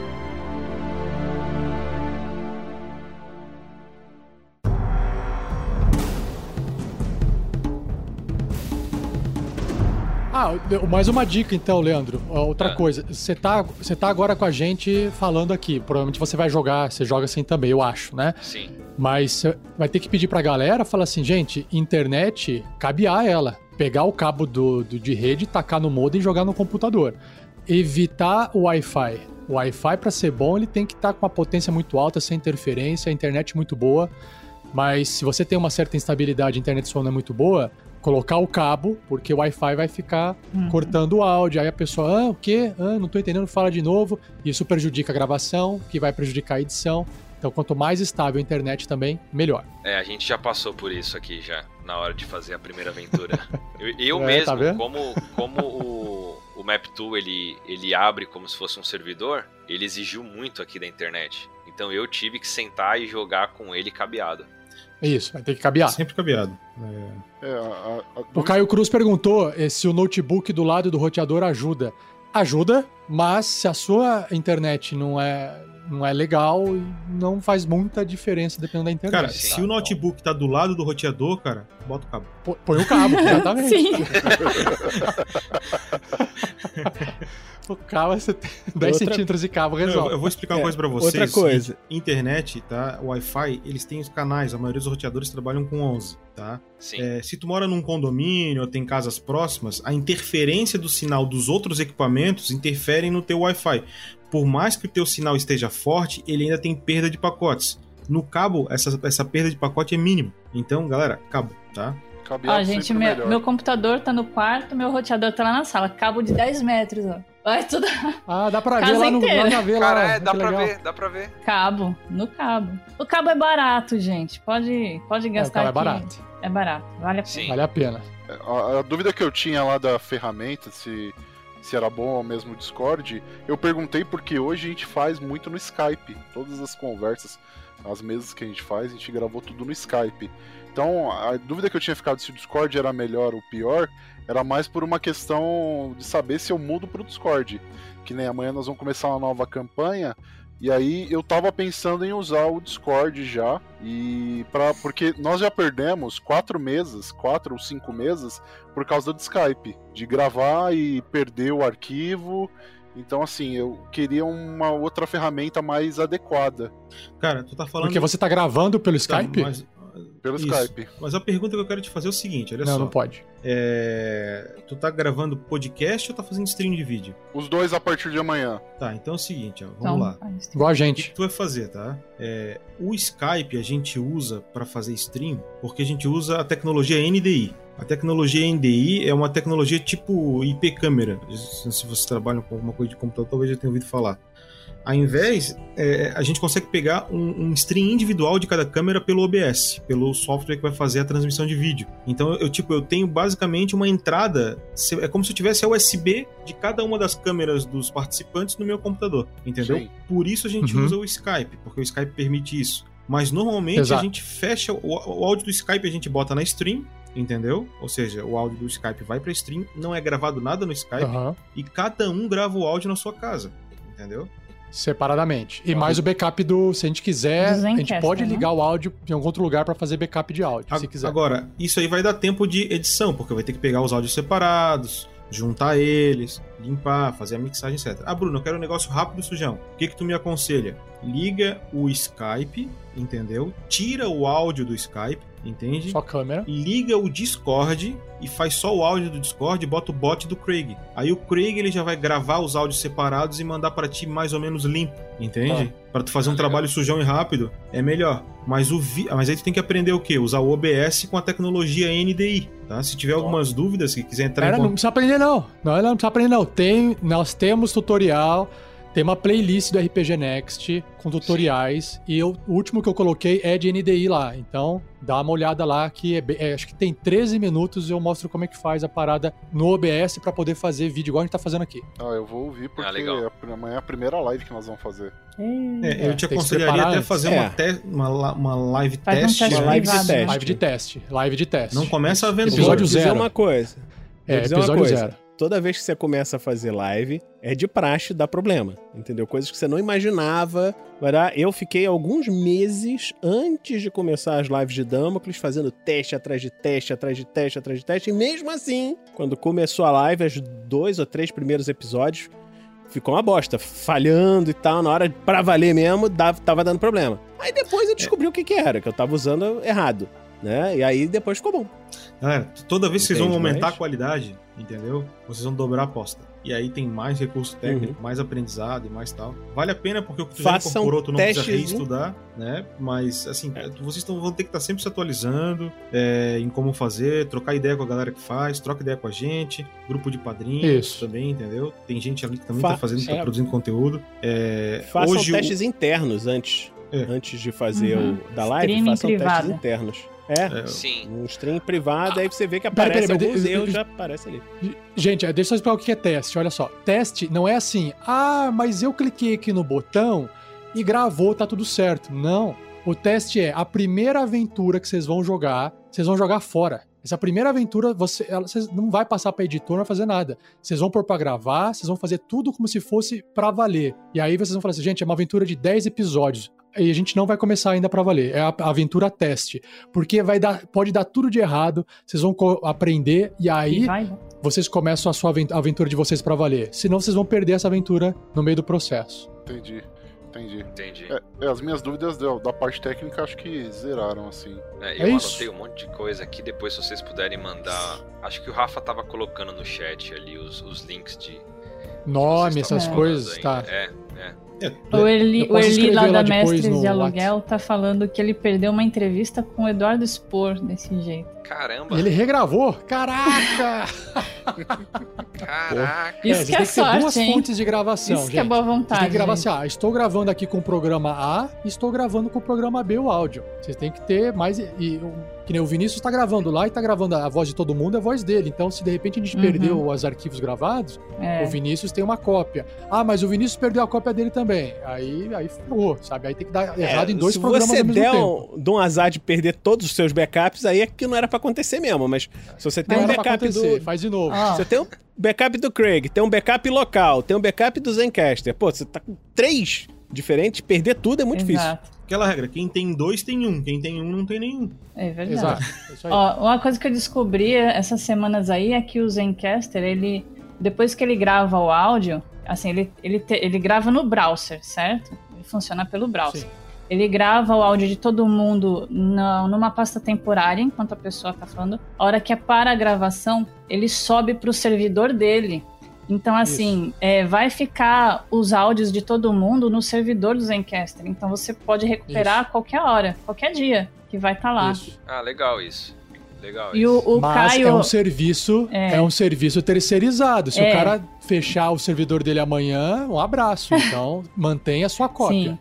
O Caio tá falando aí no chat também, ele, ele tá sugerindo usar o Giarc, que é como se fosse uma cópia do Craig, é, para suporte, porque o Craig também pode parar, tá, gente, no meio da gravação, Sim, sem sim. avisar. Exato. O Craig já Então- não puxa o Giark? Não, você tem que chamar os dois. Você chama o Craig e chama o Giarc. Giarc é o contrário, tá, gente? Craig e Giarc. Aham. Sim. E, e assim, o Craig, ele faz a gravação, ele gera o- os arquivos também no servidor dele, mas é temporário, tá? Não vai durar para sempre. Você tem que baixar o quanto antes para sua máquina também, todos os áudios, senão daqui a pouco, tchau. E, e isso, e quando você baixa, ó, e quando você baixar, você não pode deixar aquela única cópia salva. Você tem que ter pelo menos dois discos no seu computador separados, porque se um disco der pau, você tem a cópia no outro disco. Aí você tá editando, aí você E- publicou o podcast. Só depois de publicado o podcast, aí você pode considerar, pô, preciso apagar Exato. porque eu tô sem memória. Aí se Ou, ou apagar, pelo você menos apaga. um G-Drive, né? Rafa? é, bota um Ou backupzinho na nuvem. Mas aí depende do backup, gente. Se você tá gravando em WAV, em WAV, o arquivo de áudio, para cada minuto é 10 mega. Se for em MP3, cada minuto é 1 mega, né, dependendo da, da qualidade, né? Então tem que tomar cuidado também com o tamanho dos arquivos que você grava e se você tem espaço para armazenar esses arquivos, Exato. senão vai dar chabu também. O ideal é Sim. gravar, é deixar gravado em FLAC, né? Que ele é como se fosse um MP3 em qualidade melhor. E... Então, Lucy, não grava em FLAC. Você tem que sal É, não grava em exportar, salvar o Exato, arquivo é. em FLAC, entendeu? Exportar. Ele não grava em Tá. FLAC direto. É, Enfim. Posso dizer. Tem, aí, a gente tenho- entra numa parte técnica aqui que é, É, tem que eu- ouvir eu a tenho backups- tem que ouvir a lotênica. Sim. Eu tenho backups Vai embora, infinitos né? de áudios aqui. Tem backup no meu Dropbox, tem backup no Drive, tem backup no meu computador. Meu, Pra É, ou é lado, investe, backup. compra dois HD de 2 tera aí, gasta mil reais e coloca. Quem tá nos Estados Unidos vai gastar apenas 10 dólares, compra dois HD, HD de 10 de Tem 2 isso. tera aí, cara, acabou É o problema tipo seu. isso. É, não, mas assim, ó, É o, tipo backup, tem isso o backup no Drive ele é super seguro, tá? Ele é super seguro. E deixa o teu backup local. Um backup local em um no Drive tá ótimo, fechou? Entendeu? Uhum. Tá ótimo. É. É, O que impossível o Rafa tava falando é pra pau no você teu backup local e no Google ao mesmo tempo. Muito difícil. É, Olha, não é impossível, é altamente improvável.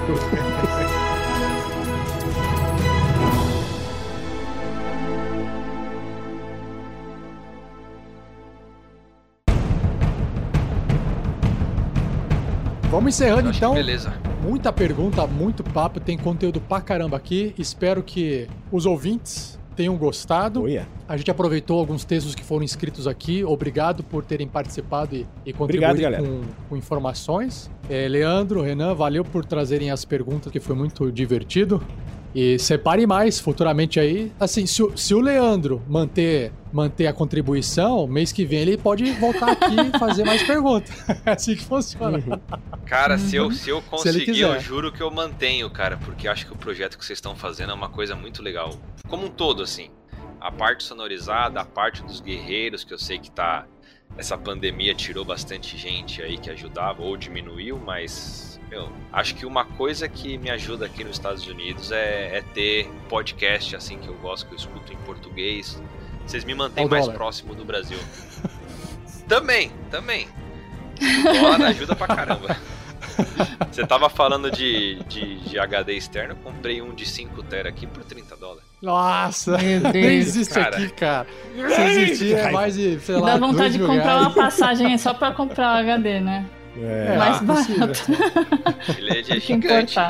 Mas obrigado aí Ah. por vocês, por terem esse tempo aí e ajudar a gente. Espero que a gente consiga deslanchar aí no projeto com essa parte de edição, tudo, e a gente vai, vai, vai mantendo. Eu vou mantendo os padrinhos. Eu vou continuar aí. Ótimo. E o Renan, sei que Valeu. se melhorar ali pra ele, ele vem também. O Renan tá no Brasil, dá pra entender. É, Ó, Renan, ó, vou vou dar a dica, ó. Cara, ó, padrim, padrim, dois reais por mês, você já tá no grupo de WhatsApp lá, cara. Não vai fazer diferença pra você esses dois reais no mês aí. Aí você já tá lá no Sim. grupo, já conversa com o Leandro, conversa com a gente. É, é muito mais do que dois reais, cara. no mês. Pra pegar a permissão dos dois reais por mês. Fala dos guerreiros do bem, fala dos guerreiros do bem, ajuda. Obrigadão, gente. Beleza, galera, vamos encerrando então esse O Grande Ferreiro, um episódio é, que só foi possível por causa da ajuda de padrinhos e madrinhas. É, é isso aí, Bruno, valeu pela sua presença, obrigado. Lucy, obrigado pela sua presença também. E Vinícius também. E quem Obrigado. sabe a gente não tá aí no mês que vem com mais uma Forja, o Grande Ferreiro, com novas perguntas e novas dúvidas, Esse- hein? e aquele nosso obrigado Vamos ao ver. Leandro. Freitas que patrocinou esse episódio Sim. da Forja. Opa, Tá aí. gente. Tamo Olha lá aí. o Caio, a propaganda, ó. RPG Next, onde você pode falar sobre comida, fatos, linguagem de programação, discutir sobre dinossauros, medicina, fazer consultorias sobre aspiradores de pó e serviços de aluguel de apartamentos. Só no grupo dos padrinhos. É isso que você vai ver no grupo, velho.